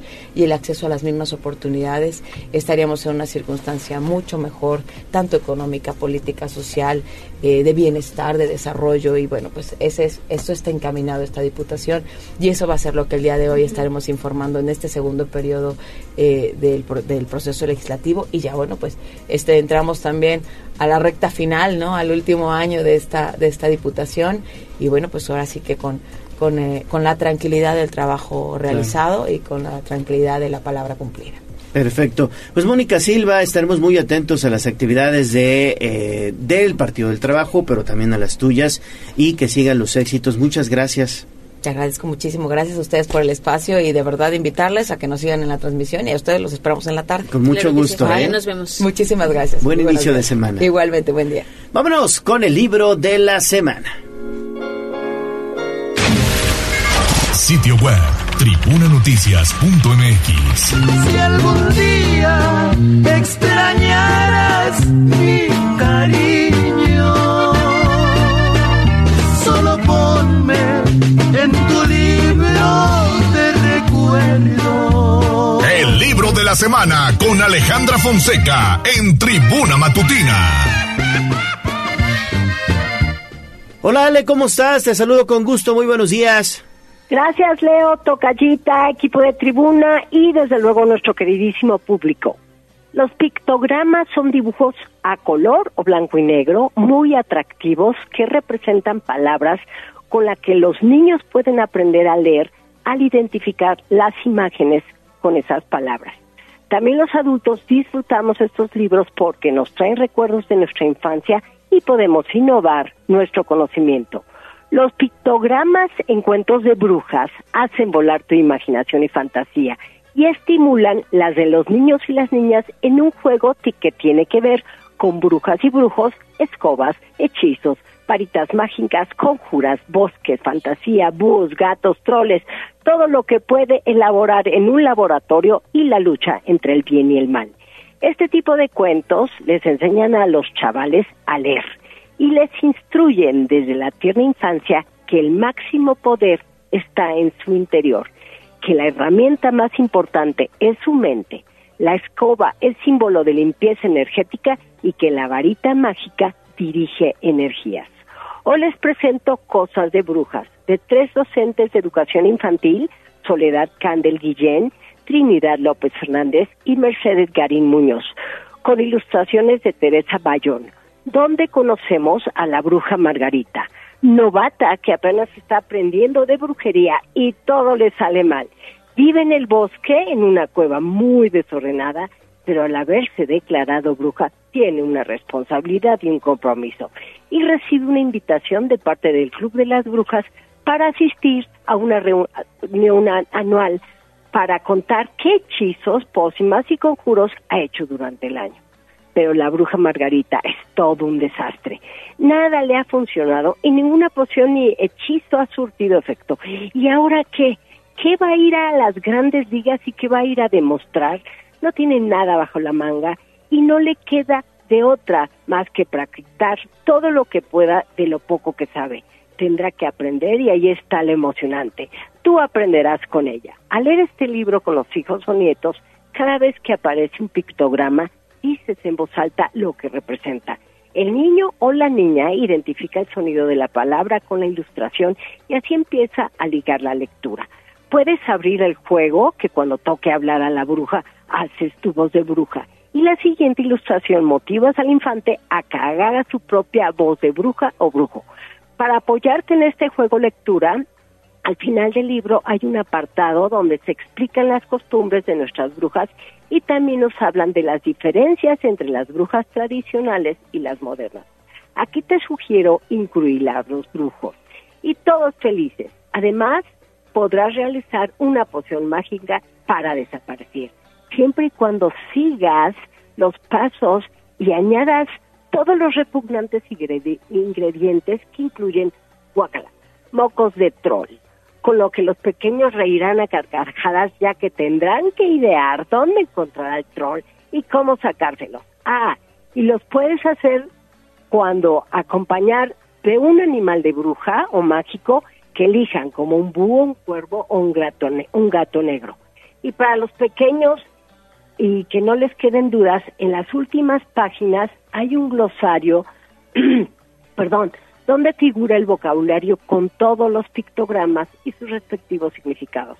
Ah, que si te gustan las brujas y los brujos, si tienes niños en casa y deseas aprovechar a que aprendan a leer jugando, esta obra los hará divertirse y reír a carcajadas. Y por eso, Cosas de Brujas de Soledad Candel, Mercedes Garín y María Trinidad López Fernández con ilustraciones de Teresa Bellón, este libro de la semana. Muy bien, Ale, muchísimas gracias y que tengas buen inicio de semana. Igualmente para todos ustedes. Gracias.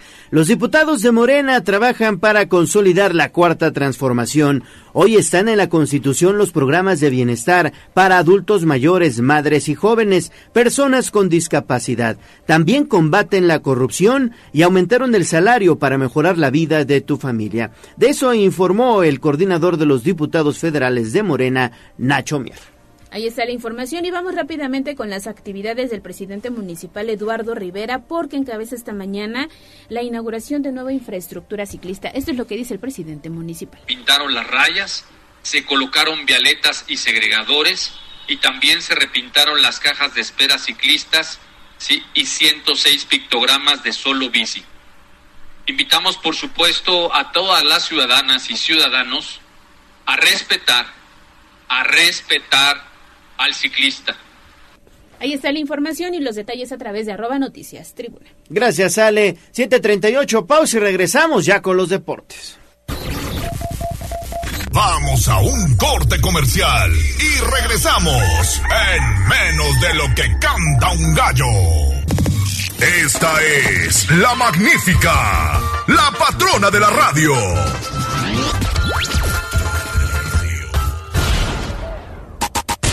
Seguimos con el gallo de la radio. Twitter, arroba tribuna deportes.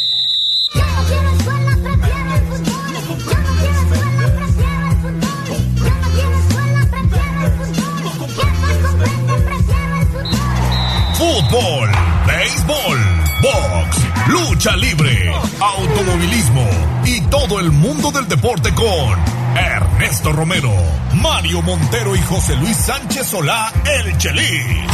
Play Ball. En Tribuna Deportes. Fútbol. Vámonos con los deportes. Ernesto Romero, Mario Montero y el Chelis ya están también en la línea. Ganó el Puebla de la Franja y de visita, ¿eh? ¿Qué tal, Gallo? Muy buenos días, buenos días a toda la auditorio. Así es, el Puebla Liga Victorias en patio ajeno, derrota 2-1 al conjunto necaxista, anotaciones por parte de Memo Martínez y Diego de Buen. Chelis, Mario, muy buenos días. Buenos días, tengan todos. Buenos días, Neto, buenos días, Gallo, buenos días, Chelis. Y sí, el Puebla Liga Victorias y una fuera de casa muy complicada. ¿Cómo viste el equipo, mi estimado Chelis? La verdad es que fue un buen primer tiempo el del Puebla de la Franja, con presión alta, recuperando rápido el balón y sobre todo con mucha creatividad para ir al frente. Eso les permitió que Memo Martínez, que siga anotando goles, este centro delantero corpulento del Puebla de la Franja, y Diego de Buen, pues nuevamente se hiciera presente en el marcador, Chelis. Yo no daba Gallo en estas tres últimas salidas, y lo dije en estos micrófonos, no, no, no daba yo para más de dos puntos. Y de los nueve sacaron siete. eh, siempre yendo arriba en el marcador y, la problemática que ha tenido el Puebla en estos tres partidos que siempre ganando en, los segundos tiempos o con el marcador a favor, eh, entiendo al entrenador, lo dice el entrenador, el equipo es otro, se tira atrás y, tiene que soportar los embates del rival. Contra el Atlas ya le, ya le empataron, Monterrey estuvo a punto de, de ganarle y ayer el Necaxa, pues también a punto de, de empatarle. El caso está que, que el Puebla ya, ya se metió, ya está, ya está a tres puntos, con los tres puntos del Tijuana estaría abajito por el gol a Veráis de Juárez, que está en el décimo lugar, pero con muchas posibilidades. La, la problemática va a ser cómo superar este, este escollo, el Puebla sí sabe ir ganando, pero cómo superarlo en cuanto a en cuanto a cuando tenga el marcador a favor y que seis de los que están arriba que él tienen un partido menos. Todos los que están en el play-in, más los que están en el lugar eh, 12 y 11 tienen un partido menos. El Puebla nada más tiene cinco, ellos tienen seis y, y se pueden disparar. Eh, las salidas del Puebla son complicadas, pero el Puebla ha demostrado tener unas formas, un estilo y si lo hace si lo hace patente dentro de la cancha, pues tendremos no no el milagro, simplemente el resultado de ese juego del señor Carvajal y Noriega. Muy bien, la verdad, muy bien, muy bien, muy bien. De dos puntos o de cero que pensaba que iban, que iban a lograr, lograron siete. ¿Cómo viste, Mario? El, Puebla luce bien en el primer tiempo, es ofensivo, es agradable, complica la salida del rival, las que tiene las mete el golazo de Memo Martínez, donde se mete en medio de los dos y a base de riñones le empuja el balón abajo del portero, luego Diego de Buen, y un segundo tiempo donde pues, al pueblo es para lo que le alcanza, para meter sus oportunidades, para atrás y aguantar los embates del rival. Y lo hace muy bien en el segundo tiempo. Le meten un gol, pero no es suficiente. Al final, Puebla acaba derrotando a Necaxa de manera eh, con autoridad, de manera completamente transparente y bueno, pues demuestra tener una muy buena semana, demuestra que el Puebla, para lo que le alcanza, lo aprovecha lo poco mucho que tiene lo exprime y con eso le alcanza por lo menos para sacar estos puntos ante rivales que no se encuentran en su mejor momento, pero pues te van a ayudar, ¿no? Digo, ojalá se puedan recuperar esos tres puntos de Tijuana, dicen que por ahí va bien la cosa en el, en el punto de jurídico, que por ahí se rumora que podrían regresarle esos tres puntos al Puebla y con eso pues estar abajito de la calificación. Él, como bien dice Chelis, tiene un partido más, tiene salidas complicadas, todavía falta mucho torneo, ahorita viene una fecha FIFA, viene un descanso, viene eh, una pausa en, la, en, la Liga MX, pero bueno, pues el Puebla tiene que seguir a lo mismo que sabe, es lo que es para lo que hay, pero para lo que hay le alcanzó para sacar siete puntos. No, y sobre todo destacar la recuperación de elementos que están teniendo un inicio de torneo para el olvido. El caso concreto de Diego de Buen, que en zona defensiva pues estaba teniendo una de sus peores temporadas, estaba siendo exhibido por los eh, delanteros antagonistas. Viene el cambio de timón, la salida por parte de Arce, la llegada por parte de la dupla de Ricardo Carvajal y Luis Miguel Noriega. Lo ponen en el medio campo, que en teoría pues es una posición de mayor exigencia física y está respondiendo a la perfección. Además, está también eh, convirtiendo anotaciones que están siendo fundamentales para que el Puebla pues sume puntos, abandone ya de plano los últimos lugares de la tabla general, se acerque a los puestos de play-in, que pues si recupera esas tres unidades que metió a protesta al TAS, pues ya lo pondrían prácticamente a ley de la zona de calificación, así que el Puebla, el Puebla pues ha mejorado notablemente, solamente falta ese departamento de mejorar en la parte complementaria porque pues ayer fue Necaxa que está ocupando el último lugar de la tabla general, pero hubiese sido otro equipo seguramente si le alcanza para conseguir el empate y darle hasta la voltereta. Oye, y la foquita ayer parecía Neymar, qué bárbaro. Qué diferencia cuando lo dejas jugar suelto por derecha. Lo de lo de es, lo, de, es otro jugador. Lo de, Buen no no no coincido mucho con, con Neto. De Buen empezó en la, en, la, en, la, en la contención, pero en la contención muy perdido, muy en la, en la misma línea de Pablo. Y entonces ni, ni jalaba para atrás ni jalaba para adelante.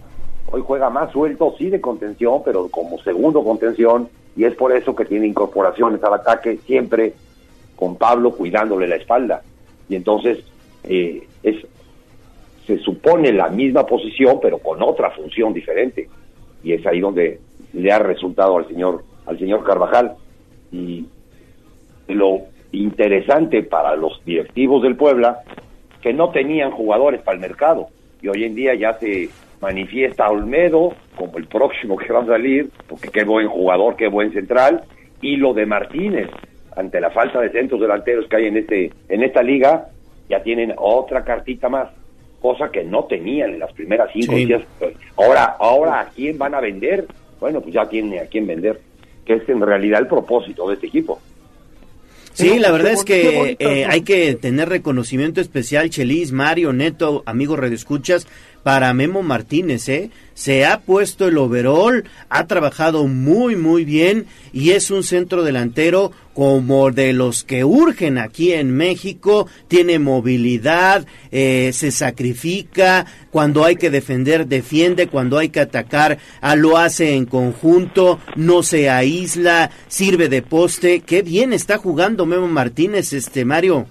Sí, el gol de ayer donde se mete entre los dos centrales a base de fuerza física y les acaba ganando la posición, o sea, es una... Eh, y además no se deja vencer en ningún momento y termina la jugada como tuviera que hacerlo, es una muestra de pues de las ganas que trae Memo del juego que está teniendo en estos días y pues qué bonitas noticias nos da Chelis, el deshuesadero sigue dando.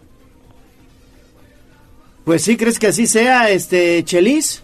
Sí, claro, para que ese equipo se mantenga tiene que vender jugadores no, no les da con el, con el presupuesto que, les mandan los propietarios, no les da y entonces tienen que sacar, tienen que sacar jugadores, pero el gran problema es que no se veía de dónde iban a sacar jugadores. Y hoy en, y hoy en día si tienes, hombre, tres o cuatro, dos o tres que pueden hacer mercado y pueden hacer caja. No, pues qué bonito.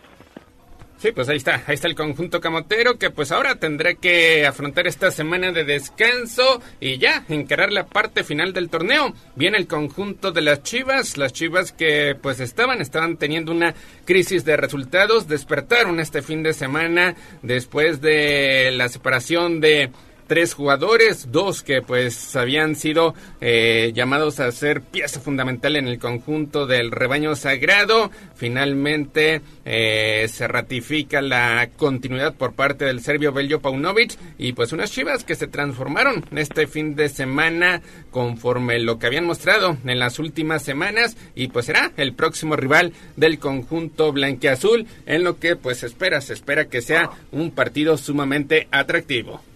Y lo que no mata engorda. Y al, y al más puro estilo Chelis, hicieron toda la telenovela la semana pasada. Eh, corrieron, se iba, no se iba, eh, declaraciones, y, todo el mundo pensaba que el entrenador se iba a ir. Al final de cuentas, en esta tormenta no los mató, los engordó, y los engorda por el pancho que hicieron número, número uno, y porque el entrenador regresa a su alineación habitual, quitando a lo de Brizuela, que, sorprende su, su alineación, inicial, regresa a su media cancha con dinamismo, regresa Guzmán y, el Guadalajara vuelve a ser el mismo Guadalajara que llegó a la final la temporada pasada. O sea, lo, a, lo ya visto, a lo ya comprobado, a lo ya hecho, regresa a Guadalajara, más todo esto que se arma alrededor de, del entrenador, que sí, que no, le resulta perfectamente y vapulean al Atlas 4-1, pero lo vapulean.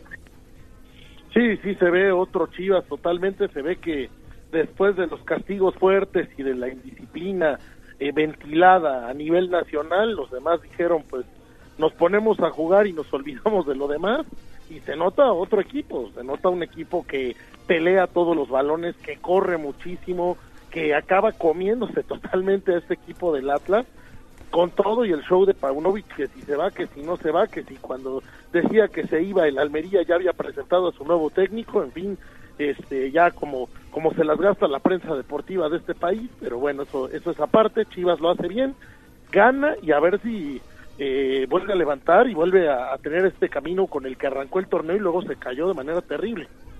Y nunca una lesión ha beneficiado tanto a un equipo como la de Gutiérrez. Ante la ante la no, ante la ausencia de Gutiérrez por la lesión, eh, tiene que irse a la banca, no hay no hay presión de ninguna especie para tenerlo que alinear, sale del cuadro titular y regresa la dinámica en el equipo de la, en, la, en la media cancha de Chivas, que es lo que le hacía falta en todas estas fechas y el entrenador nunca lo reconoció, hoy obligatoriamente lo tiene que reconocer y le resulta perfectamente. Sí, unas chivas, unas chivas que pues sufrieron, sufrieron una transformación como si hubiesen cambiado de técnico, como si hubiesen cambiado de jugadores, de directivos, mostrando una cara totalmente distinta a la que habían presentado las seis anteriores jornadas, algo similar eh, a lo que hicieron el semestre anterior cuando alcanzaron la gran final. Así que pues ahí están los ingredientes extras para que pues se presente, se presente tal vez la mejor entrada en el Estadio Cuauhtémoc en este 2023, cuando pues el Puebla, el Puebla dentro de 15 días, menos de 15 días está recibiendo al conjunto de las Chivas de Guadalajara. Pues ya, algo para rematar el tema del conjunto poblano, algo que destacar de lo que sucedió este fin de semana, Chelis. Hombre, que, siguen siguen teniendo esta esta unión, se ha demostrado que el Puebla, mientras los jugadores y el técnico estén unidos, sucede, suceden estas cosas o estos resultados con el Jesús en la boca, pero al final de cuentas suceden.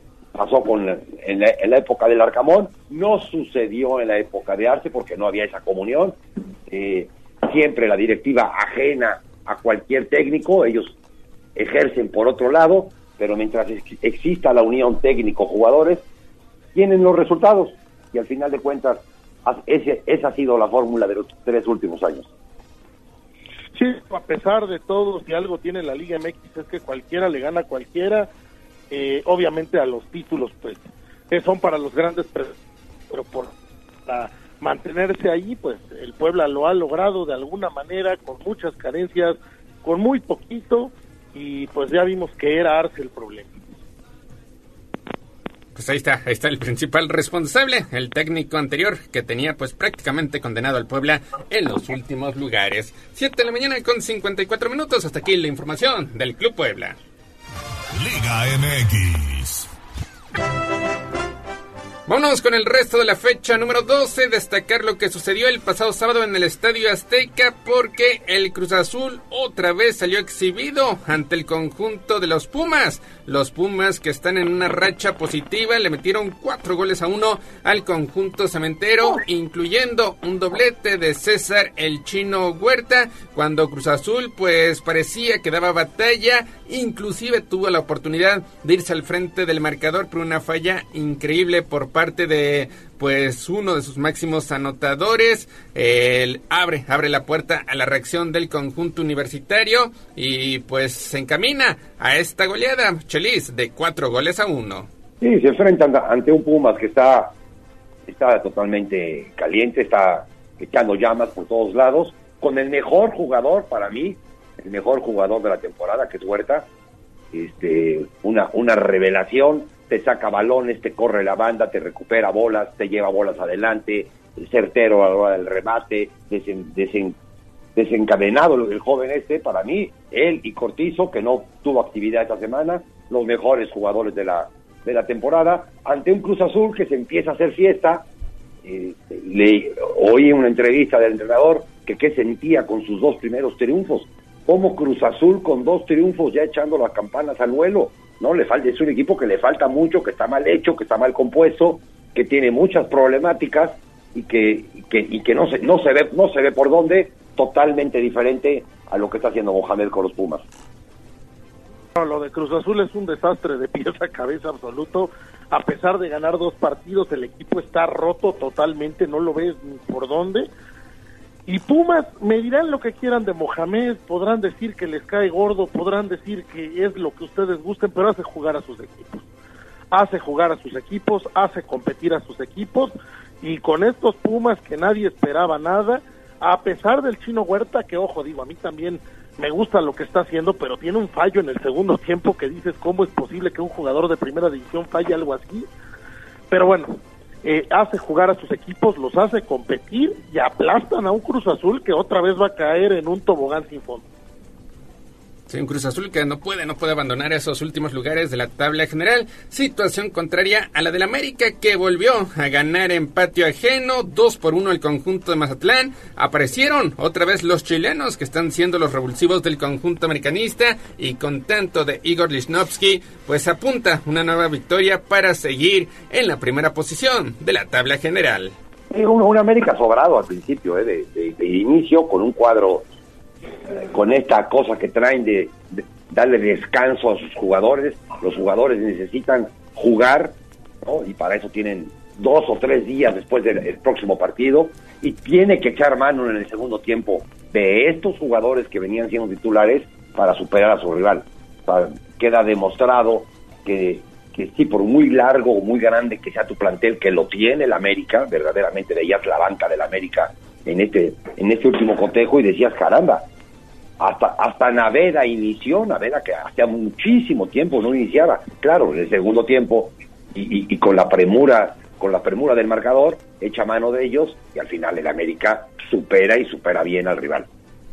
No, no, el América está sobrado, tiene fondo de armario para aventar para arriba, puede descansar, puede darse el lujo de descansar jugadores, todo le sale, este Lislovsky, que la primera vez que vino era un verdadero desastre, ahora resulta que es Sergio Ramos. Entonces, pues, ya que el gallo, ya, ya de estar levitando por ahí o algo así, porque vaya, no ha de andar que no se aguanta ni él. Aquí ando, aquí ando, nada más los estoy escuchando. La verdad es que el, el, América hace bien las cosas, digo, finalmente demuestra por qué es ahorita el superlíder de la Liga MX y tiene, tiene un equipo que prácticamente en todas líneas lo veo muy sólido. Este chileno Igor Lisnovsky llegó bien, entró con el pie derecho prácticamente a la zona defensiva y no solamente precisamente lo está haciendo de espectacular, defendiendo bien y sobre todo haciendo dupla ahí con Cáceres, sino también está metiendo goles. Este, este gol que mete el viernes pasado contra Mazatlán, muy parecido al que le metió al Querétaro. Sin embargo, bueno, pues la polémica cuando juega el América no puede faltar. Seguramente muchos dicen que fue foul. Eh, yo lo veo, yo lo veo como, como un, un, eh, eh, un remate, sobre todo que él busca, que él va por el balón y el defensa, en este caso de, Mazatlán, no salta. Es por eso que prácticamente termina encima de él Lipsnowski. Y bueno, eh, también prácticamente lo que está pasando en el América de media cancha para adelante es muy bueno tienen una, un deporte eh, de conjunto espectacular como lo están haciendo eh, prácticamente todos al frente, ya se entienden que, que están eh, moviéndose al espacio, otros avanzan por obviamente las bandas, otros lo hacen por el centro, cuando entra Henry Martin también lo hace de manera espectacular, qué decir también de del Moreno Quiñones, la verdad es que lo están haciendo bien y bueno pues esperemos que el América avance avance eh, como debe de ser en la liguilla y no se nos vaya a desfondar como ha sucedido en eh, torneos recientes, Neto. Sí, esa es la prueba. Es la prueba. Gallo, gallo. Gallo. Tú no me falles, gallo, por favor. Eso déjaselo a la gente de la televisora. Eso de super líder. No es super líder, es líder. Super líder, si hubiese muchos grupos y el América fuera el mejor de todos esos primeros lugares, entonces sería el super líder. Es un solo grupo. Es, el, mejor del torneo. Es el mejor del torneo. ¿Verdad? No, déjaselo a Televisa que diga super líder. tienes razón, Chelis, tienes razón. Es, líder, líder, líder autoritario, líder. Líder autoritario y la verdad es que lo ha demostrado bien en la cancha también. Sí, claro, claro, claro, claro. Mario. Sí, no, pues me queda claro que es el líder absoluto del torneo, es el equipo que mejor juega, es el equipo más completo, es el equipo al que se le ha dado todo el material que quiere. Bueno, ya se le fue la, ya se le fue la, llamada. Del América que ya colgó. Perdón, Neto, te, te, este, interrumpimos. Le cortó, lo cortó la operadora de tanta de tanta flor que estaba echando. Dijo, no. Para, para Flores el 10 de mayo, creo. Pues ahí está, ahí está el conjunto americanista que tendrá, tendrá que mantener ese ritmo en la parte más importante. Estamos cerca, cerca de la recta final, pero pues habrá que ver cómo viene después de este receso por la fecha FIFA y de cara a lo que será la liguilla, que pues es realmente donde el América tendrá que superar pruebas. No pudo con Solari, no pudo con el actual estratega del conjunto de los Rayados de Monterrey. Veremos si con André Jardine, pues sí pueden, sí pueden superar esa ronda de cuartos de final, de semifinales instancia hasta donde ha llegado de forma reciente, porque pues los aficionados, más allá de que sean espectaculares, de que sean líderes a lo largo de la campaña regular, lo que quieren es un nuevo campeonato, sobre todo para separarse más de su cercano perseguidor, que son las Chivas de Guadalajara. Mario, ya recuperamos comunicación. Sí, bueno, el tema del América era lo que yo estaba comentando, que realmente es un equipo tan completo que puedes armar dos planteles cómodamente competitivos y bueno, pues le ha dado al técnico todo lo que ha querido y más. Y pues ahí está un equipo que siempre eh, deslumbra en la temporada regular, pero llegando a liguilla algo le pasa. Ojalá por el bien del americanismo en esta ocasión no, no sea así y ahora sí pueda llegar a título. Pues 8 de la mañana en punto. Hasta aquí la información de la Liga MX. Vámonos con el fútbol internacional porque pues ayer el Barcelona parecía que iba a sufrir una dolorosa derrota. Caía 2-0 ante Granada. Al final eh, rescata el empate, pero pues tiene, tiene que conformarse con el tercer puesto en una liga que lidera Real Madrid y aparece segundo el Girona. Sí, algo le está pasando al, al Barcelona. Eh, perdón, Mario, tú, tú sabes más de No, pues un bonito escándalo arbitral el del día de ayer que sí, el Barcelona no jugó su mejor partido, que está sufriendo muchísimo las ausencias por lesión, especialmente la de Frenkie de Jong, que es el hombre que hace el medio campo del club catalán, pero pues ayer un gol que le anulan de manera inexplicable al Barcelona es lo que le acaba eh, lastimando de manera sensible al final del partido, un partido en el que el Barcelona parecía que alcanzaba otra remontada, pero pues esta vez al árbitro se le antojó anular, no lo quiso ni revisar, no le interesó el VAR y bueno, pues ahí está, ahí está el resultado final, un empate y el Barcelona ha dejado. Son, son cuatro ausencias las que tiene el Barcelona importantísimas, ¿no? Pedro, Rafinha, De Jong y otro que se me está olvidando ahorita, pero, pero importante dentro del cuadro. Y sí, sí las adolece en su juego, en su, en su muy buen juego el Barcelona, sí las adolece. Y al final de cuentas, tenemos que estar escuchando que si el árbitro vio contra el Granada, si vio o, regresó al bar para ver una, una acción, cosa que en, en, cualquier fútbol de este mundo el VAR no está interviniendo bien, y, en este caso contra el Barcelona. Pero sí recordar que el Barcelona le faltan cuatro jugadores importantísimos en su plantilla, en su entonces inicial, número uno, y que el Barcelona no puede reclamar, o no debería reclamar si el VAR vio o no vio la jugada que daba la remontada. No, no, no, a ver, no es reclamar si lo vio o no lo vio el VAR, es reclamar que el árbitro ni se le antojó revisar. Sí, bueno, pero, pero, una jugada que era un gol, era gol, la pelota estaba dentro. Era gol, y hubieras hecho fiesta, hubieras inflado globos por remontarle al, al, Granada. No, por supuesto que no, pero por lo menos estaría tranquilo de no perder dos puntos y no, no, no irme más para abajo. No, no, no, estate intranquilo. esta temporada para el Barcelona, esta temporada para el Barcelona va a ser contra todo y contra todos. Y no importa. El que la hace la paga. Contra todo y contra todos.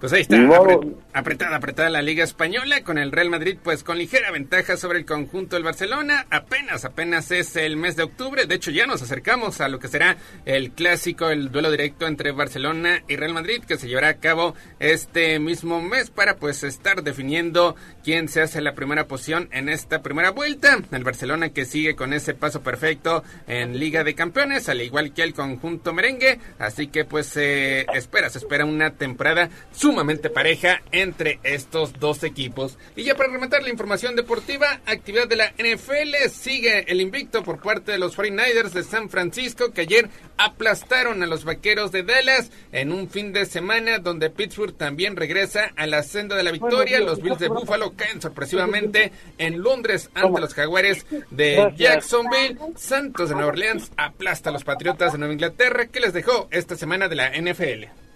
a, mí lo de, lo de San Francisco, que, la, la, prensa y los apostadores lo pusieron muy parejo el partido y al final de cuentas este no existió Dallas, una gran diferencia entre entre, los, entre estos dos equipos y entre los corebacks, que los en algún momento los querían igualar. No tiene nada que hacer el coreback de, de Dallas junto al de San Francisco, ni en su juego, ni en el juego de conjunto. Los aplastaron.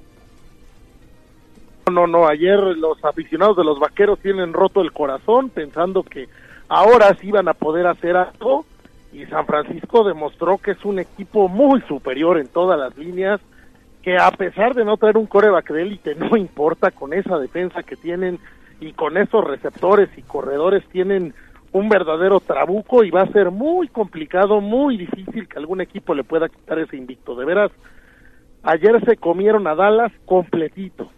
Y lo otro que me quedo, pues es con la, la, blanqueada de Santos sobre Patriotas, que por fin pudimos callarle la boquita a Belichick por un buen rato. Pues ahí están los partidos destacados de este fin de semana. Pues 8 de la mañana con 8 minutos. Chelis, Mario, Gallo, hasta aquí llegamos con información deportiva. Buena semana para todos. Buena semana, Chelis. Que les vaya muy bien, mi estimado Mario, y seguimos atentos. Gracias. Gracias a todos, que tengan muy buen fin, muy buena semana. Hasta luego. 8 de la mañana con 8 minutos, vamos a hacer pausa y volvemos con más. Esto fue Tribuna Deportes. Síguenos en nuestras redes sociales. Twitter, arroba Tribuna Deportes. Facebook, Tribuna Deportes Oficial. Somos la magnífica y estamos en Puebla. En el 95.5 FM y 1250 AM. Atlixco de las Flores. 99.9 FM. Y en Zacatlán de las Manzanas. 88.3 FM. La magnífica. La patrona de la radio. Seguimos con el gallo de la radio. Sitio web tribunanoticias.mx. Tribuna Matutina, en resumen con la voz de los poblanos.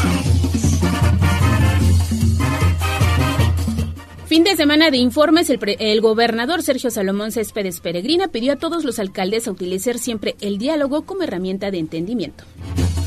Puebla alcanza el primer lugar en la integración de cooperativas de acuerdo con el reporte de la Secretaría de Trabajo del Gobierno Federal. Y Puebla será escenario de una reunión mundial de museos. Esto se anunció por parte de la Secretaría de Cultura. El arzobispo Víctor Sánchez Espinosa pide por los difuntos y heridos del camión de migrantes que volcó el pasado viernes en la carretera Coacnopalán, Oaxaca. Y también San Pedro Cholula se destaca como sede de eventos internacionales. Ha aumentado el turismo en este pueblo mágico. El precio del gas LP registra un ligero aumento. El tanque de 20 kilos se va a vender esta semana en 355 pesos. Y finalmente el gobierno federal va a enviar un avión de la Sedena a Israel para el retorno de mexicanos. Esta información se ha dado a conocer esta mañana durante la conferencia del presidente Andrés Manuel López Obrador. Recuerden estar pendientes de arroba noticias tribuna, tribuna vigila y código rojo. Instagram, tribuna noticias. Y esta va para todas aquellas que son como una chica que yo conozco.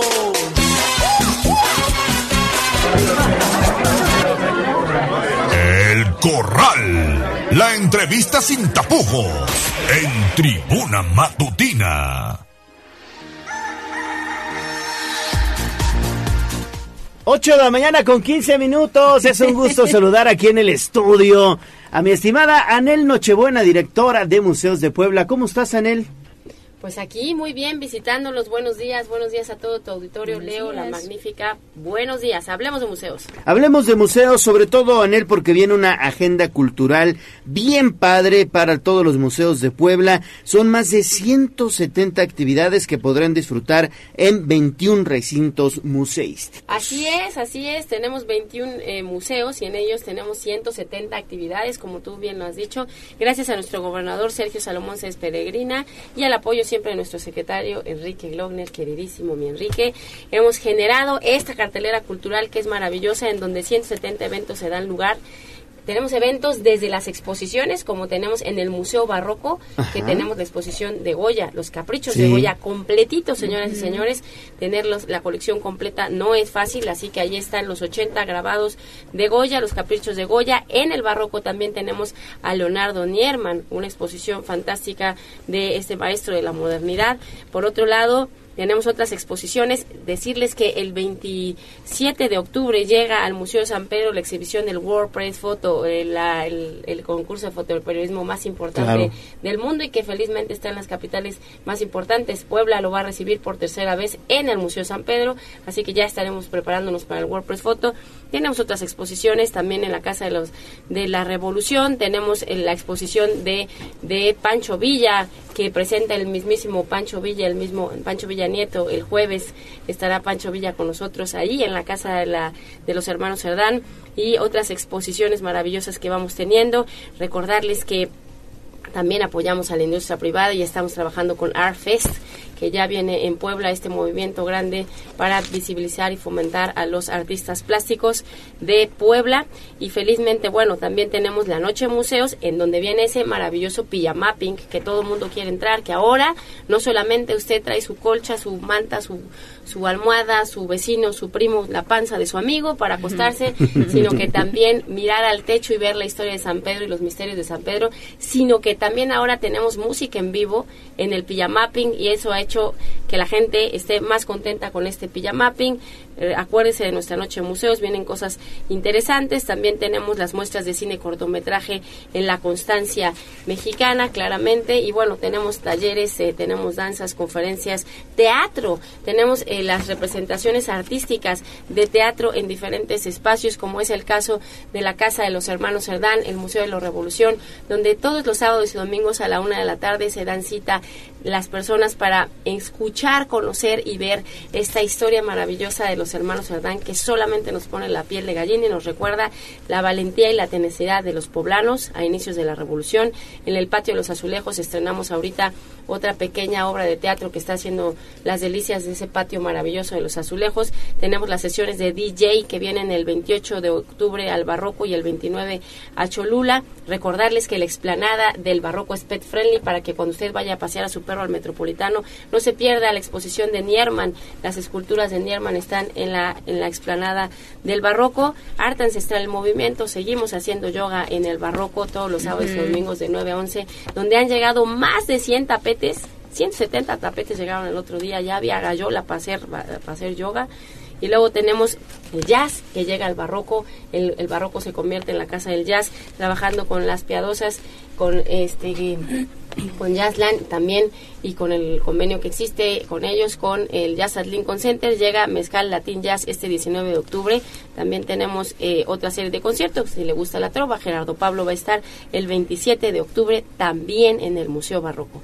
Así que tenemos varias, varias, varias, varias, varias este, acciones, varias actividades, exposiciones, actividades, talleres como el de Reconocer, que es el programa de formación inicial de artes visuales para la infancia, martes y jueves de 4 a 6 en el Museo Barroco, donde tan solo con su entrada usted deja a sus hijos ahí. Nosotros le enseñamos de visualización, artes plásticas, grabado, dibujo, y usted mientras pues se da su vuelta por el Barroco o luego regresa por los niños. La noche de museos que veo por acá será el 28 de octubre, pero además se vecina el circuito de ofrendas en los museos. eso va a estar buenísimo. Yo nomás les voy a dar el tip, se van a poder comer los museos. Es todo lo que les digo. No digo más porque ya en su momento saldré a hablar sobre el circuito de ofrendas, un circuito de ofrendas muy creativo en donde vamos a generar el pasaporte de los museos a la visita de las ofrendas, pero también habrá varias sorpresas como que se van a poder comer el barroco, entre otras cosas.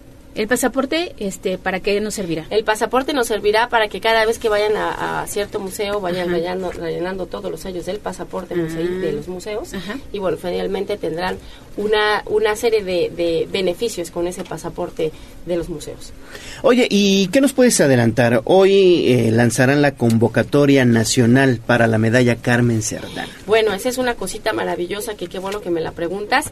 En unas horas más, en un par de horitas más, estaremos lanzando a, eh, eh, a través de museos, la Secretaría de Cultura, a través de Museos Puebla, estará lanzando esta medalla Carmen Cerdán al mérito académico, educativo, de investigación y de cultura.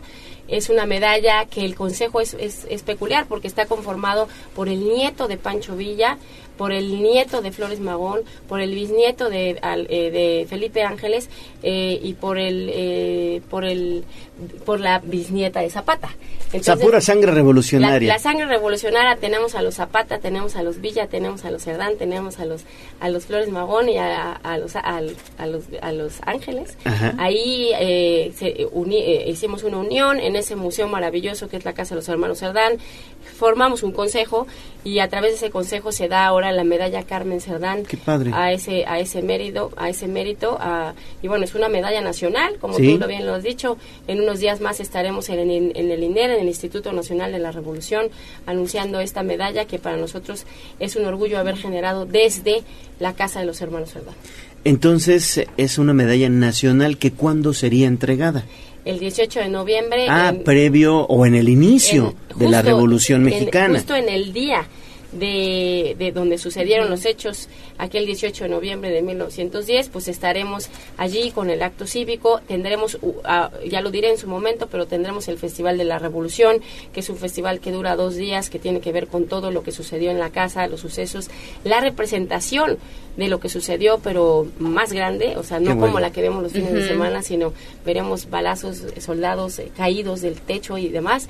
Ya no lo digo porque ya llegaremos a noviembre, pero allí se, se dará la medalla que se fallará el 11 de noviembre. No les digo más, los esperamos en la rueda de prensa en un par de horas en la casa de los hermanos Hermanos. Pues cerrando a tambor batiente, como dicen, este recto final del año, ¿no? Bueno, vamos a cerrar más fuerte todavía. Ahora estamos Estamos en octubre, tranquilos. Ya. Ya en noviembre nos, preparamos para hacer otro tipo de cosas. Y bueno, finalmente diciembre será un mes importante porque las exposiciones que vienen para cerrar el año son exposiciones muy buenas y yo les aseguro que los, los ciudadanos y los visitantes van a decir ahora a cuál voy, por dónde me voy. Perfecto. Pues ahí está entonces esta cartelera que nos está presentando Museos de Puebla. Repito, más de 170 actividades en 21 recintos museísticos. Más información, obviamente, en las redes sociales, en arroba Puebla Museos, en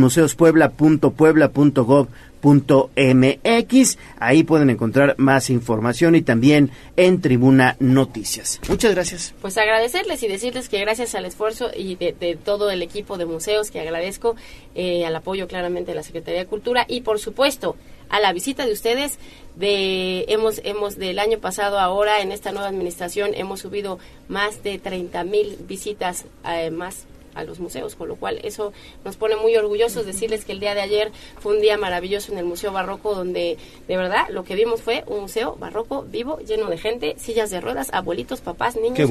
Estaba lleno el Museo Barroco y nos da muchísimo gusto que los museos estén vivos y que sean esos nodos donde nos replantemos los hábitos culturales. Muy bien, Anel, pues muchas gracias, Anel. Gracias a ustedes, los esperamos. Hablemos de museos. Buena semana.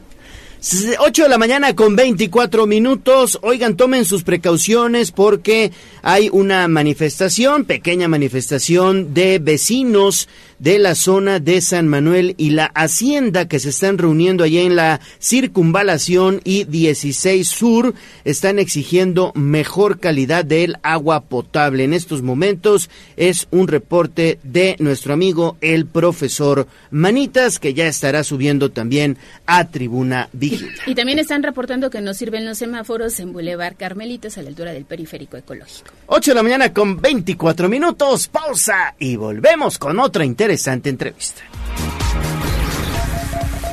Vamos a un corte comercial y regresamos en menos de lo que canta un gallo. Esta es la magnífica, la patrona de la radio.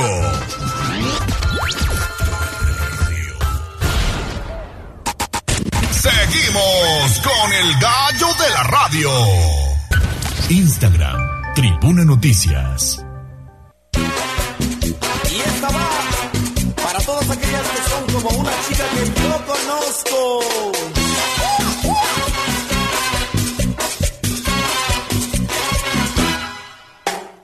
Una novia yo tengo, es muy linda El Corral, la entrevista sin tapujos en Tribuna Matutina.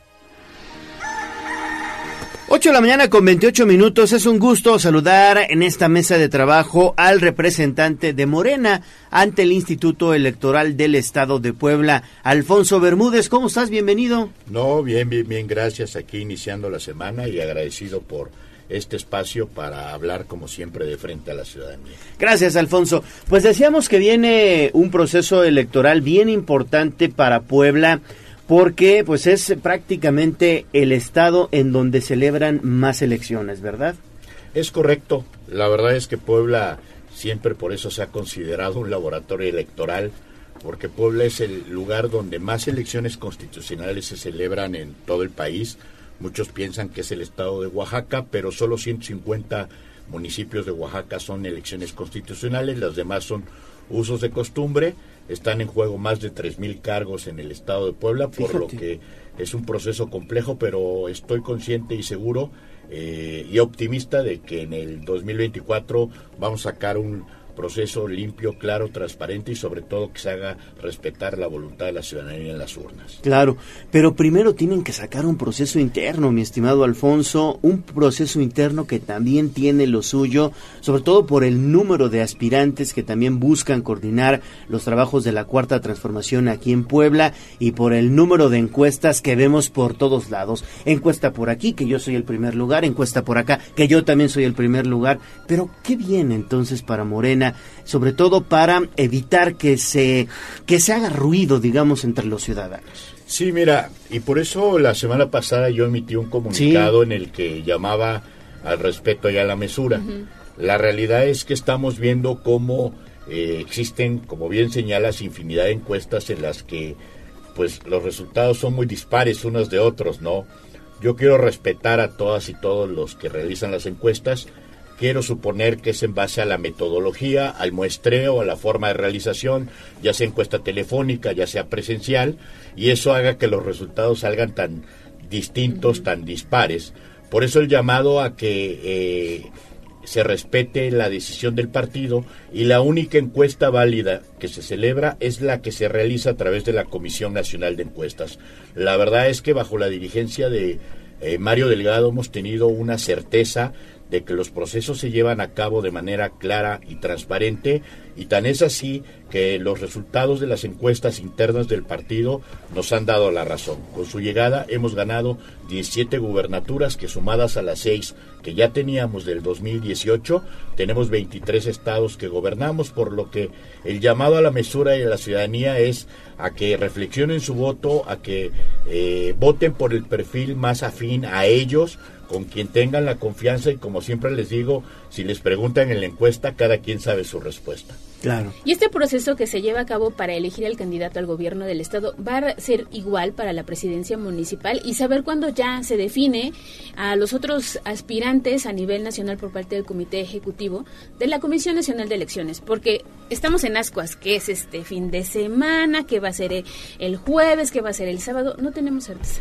Ya esta semana, el pasado fin de semana, perdón, Mario Delgado ya lo mencionó, que esta misma semana ya se darán a conocer los perfiles, se prevé que pueda ser por ahí del miércoles, en un hecho creo que atinado por parte de la dirigencia nacional, ha manifestado que ya las encuestas están muy avanzadas, las encuestas de reconocimiento, y que primeramente se van a reunir con todas las y los aspirantes para que de manera personal les puedan mostrar los resultados y ya después de eso exteriorizarlos a la ciudadanía, es decir, respetarles su posición a todas y todos los que aspiran, darles a conocer el resultado y ya tener los seis u ocho perfiles que van de cara a las encuestas que se tendrán que estar celebrando entre la semana que viene y la que sigue porque como está bien señalado en términos de la convocatoria, el 30 de octubre ya tenemos coordinador o coordinador estatal en Puebla.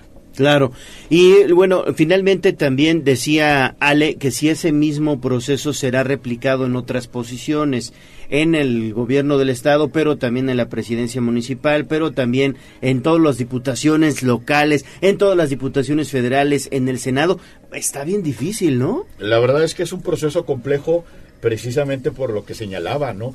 217 ayuntamientos, 26 diputaciones locales, 16 federales con la redistritación, la fórmula del Senado, y entonces tendremos que entrar. Ya se señaló que se van a realizar encuestas, yo considero que habría que ver los tiempos, cómo se preparan, pero sí lo que te puedo asegurar, que los puestos de trascendencia, como es el caso, quizá uno de, el segundo caso quizá más caliente que se pueda presentar, que es la capital poblana, denlo por hecho que va a ser a través de una encuesta en la que participarán nuevamente todas y todos y estaremos listos para el proceso. Salvo los casos en donde haya unidad, donde se celebre un acuerdo o un consenso, eh, podremos hacer una designación directa seguramente. Perfecto. Pues estaremos muy, muy atentos, Alfonso, para lo que viene y sobre todo para pues eh, garantizar que sea un proceso realmente democrático, que es lo que ustedes quieren, ¿no? Sí, la verdad es que esa es la intención del partido, que se haga respetar a la ciudadanía. El presidente lo ha dicho muy claramente, en Morena el pueblo quita y el pueblo pone. Entonces, vamos a ir con los mejores perfiles para garantizar que en el 2024 refrendemos el triunfo de nuestro movimiento del 2018 y no solo refrendarlo, sino consolidarlo y llegar a los mayores números de espacios necesarios para poder seguir transformando el país. Muy bien, pues ahí está Alfonso Bermúdez, el representante propietario de Morena ante el Instituto Electoral del Estado. Muchas gracias. No, al contrario, muchas gracias por la invitación y atento a cualquier llamada. Y ánimo porque hay mucho trabajo. Sí, definitivamente me saco la rifa del tigre, pero nos gusta, nos apasiona y es la manera en la que le podemos servir a nuestro movimiento. Muy bien, Alfonso. Gracias. Muchas gracias. Buena semana. Igualmente. Bueno, los diputados de Morena trabajan para consolidar la cuarta transformación. Hoy están en la Constitución los programas de bienestar para adultos mayores, madres y jóvenes, personas con discapacidad. También combaten la corrupción y aumentaron el salario para mejorar la vida de tu familia. Eso fue lo que informó el coordinador de los diputados federales de Morena, Ignacio Mier. Pausa y regresamos. Vamos a un corte comercial y regresamos en menos de lo que canta un gallo. Eh, tocamos temas Sí, legislativos. sí, ¿Cómo sí. va la chamba por allá en la Cámara? Fíjate que muy fuerte. Y quiero, antes de entrar a lo que hoy les quiero platicar, porque ya estamos metidos en la discusión del paquete económico, Sí. hacer solo un comentario, un paréntesis, porque bueno, esta guerra que acaba de desatarse en Israel con Palestina, jamás muy lamentable, muy preocupante, pues son temas que igual que la de Ucrania parecerían muy lejanas, pero la verdad es que impactan al mundo entero y México no está ajeno a ello.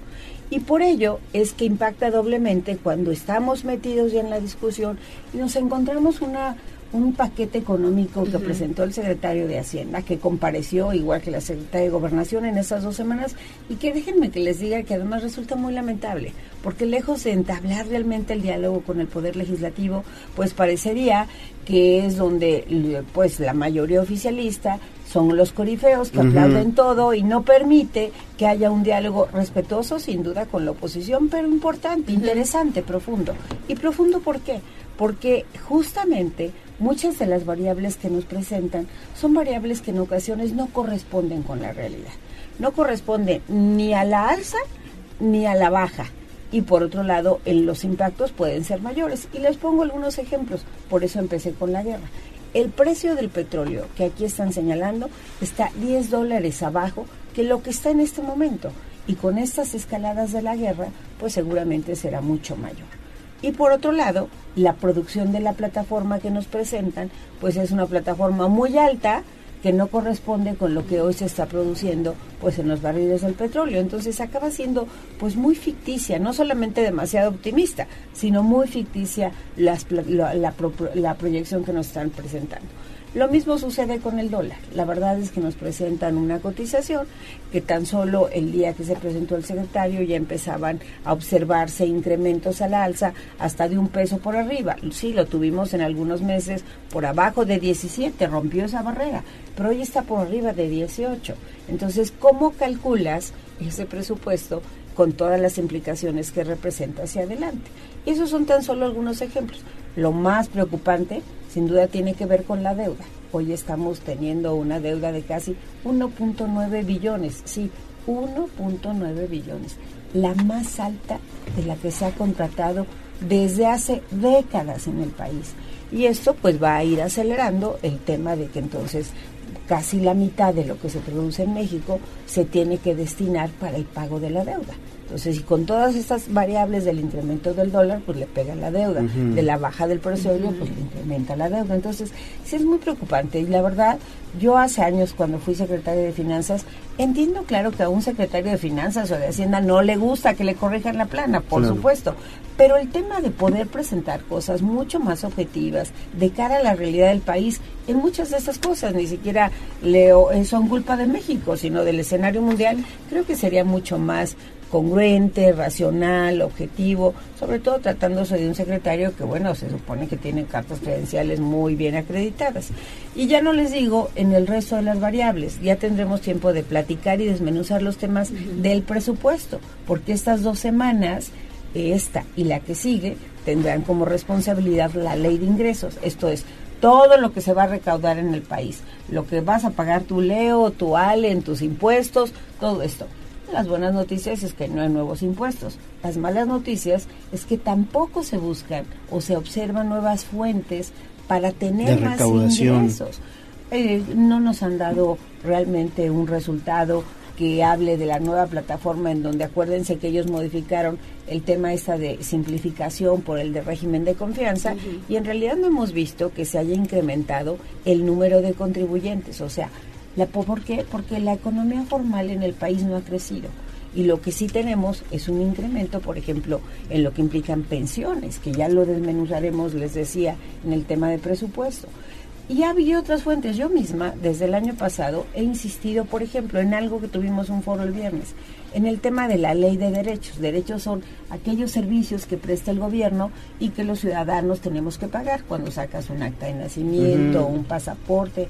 Yo lo hablaba en el tema del ingreso a los museos, por ejemplo, a los sitios arqueológicos.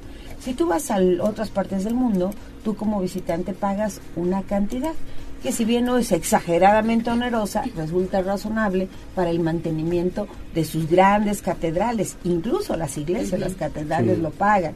No tienen sitios arqueológicos como los nuestros, generalmente, pero sí tienen otras cosas. Bueno, pues resulta que en México la verdad es que, por un lado, eh, legislamos para el derecho al acceso a la cultura. Yo fui una de las promotoras de esa ley. Y por otro lado, pues resulta que cualquiera de nosotros, si vamos a uno de estos sitios, pues podemos pagar una cuota de 140 pesos. 140 pesos para una familia de cuatro, de cinco, ya son 500 pesos, o digo más de 500, casi mil pesos, ¿no?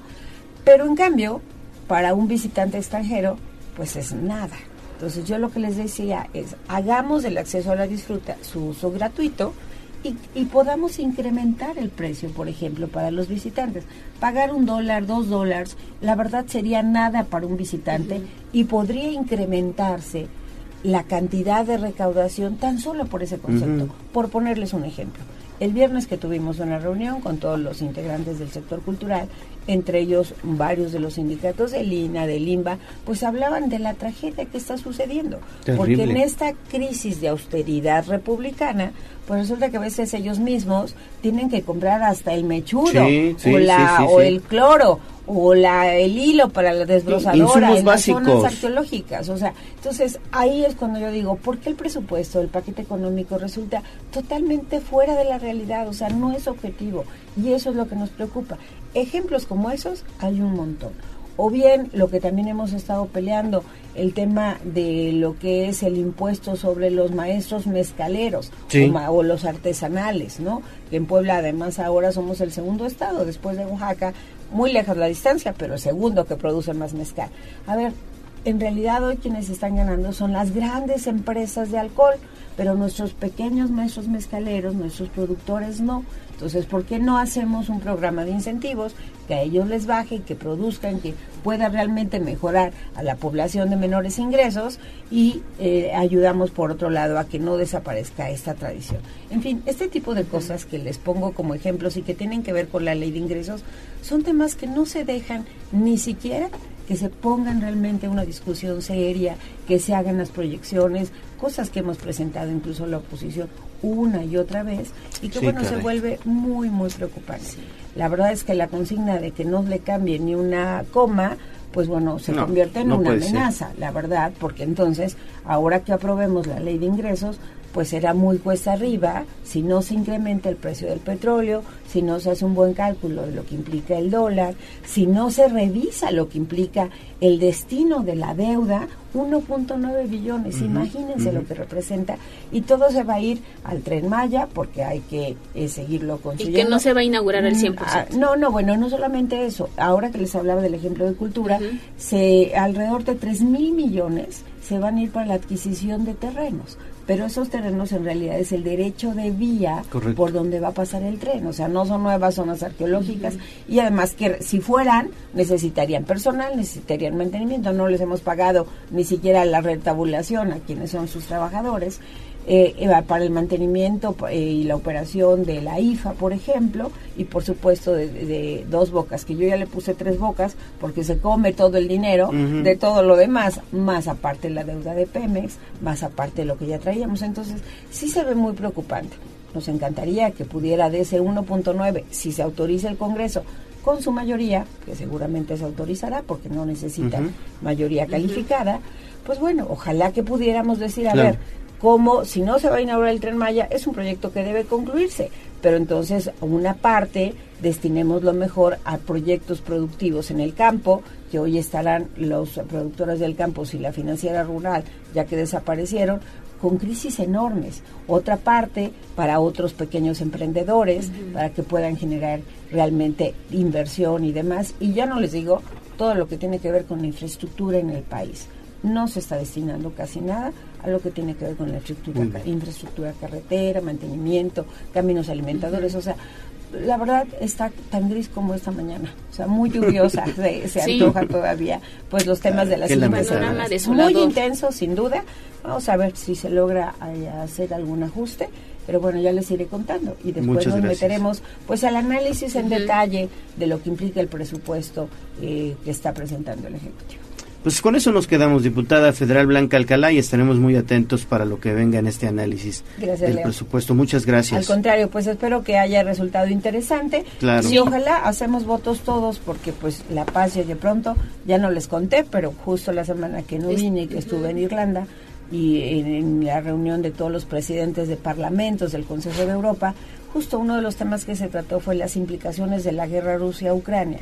Les decía, muchas veces pensamos que están lejísimos y la verdad es que no, sus impactos son mucho más fuertes, los fertilizantes, los alimentos y esta guerra no solamente la tragedia de la pérdida de vidas humanas, sino la presencia de gobiernos autoritarios y las consecuencias y el peligro para la humanidad que se ve amenazada. Sí, es tristísimo gracias, Blanca Alcalá. Al contrario, gracias, Leo. Gracias, Ale. Muy bien, amigos, pues así llegamos al final de este espacio informativo. Gracias a Uramones, gracias Abraham, gracias, Jazz. Nos vamos, Ale. Nos vamos mañana. Aquí tenemos una cita en punto de las 6 de la mañana. Excelente inicio de semana para todos. Adiós. Ánimo.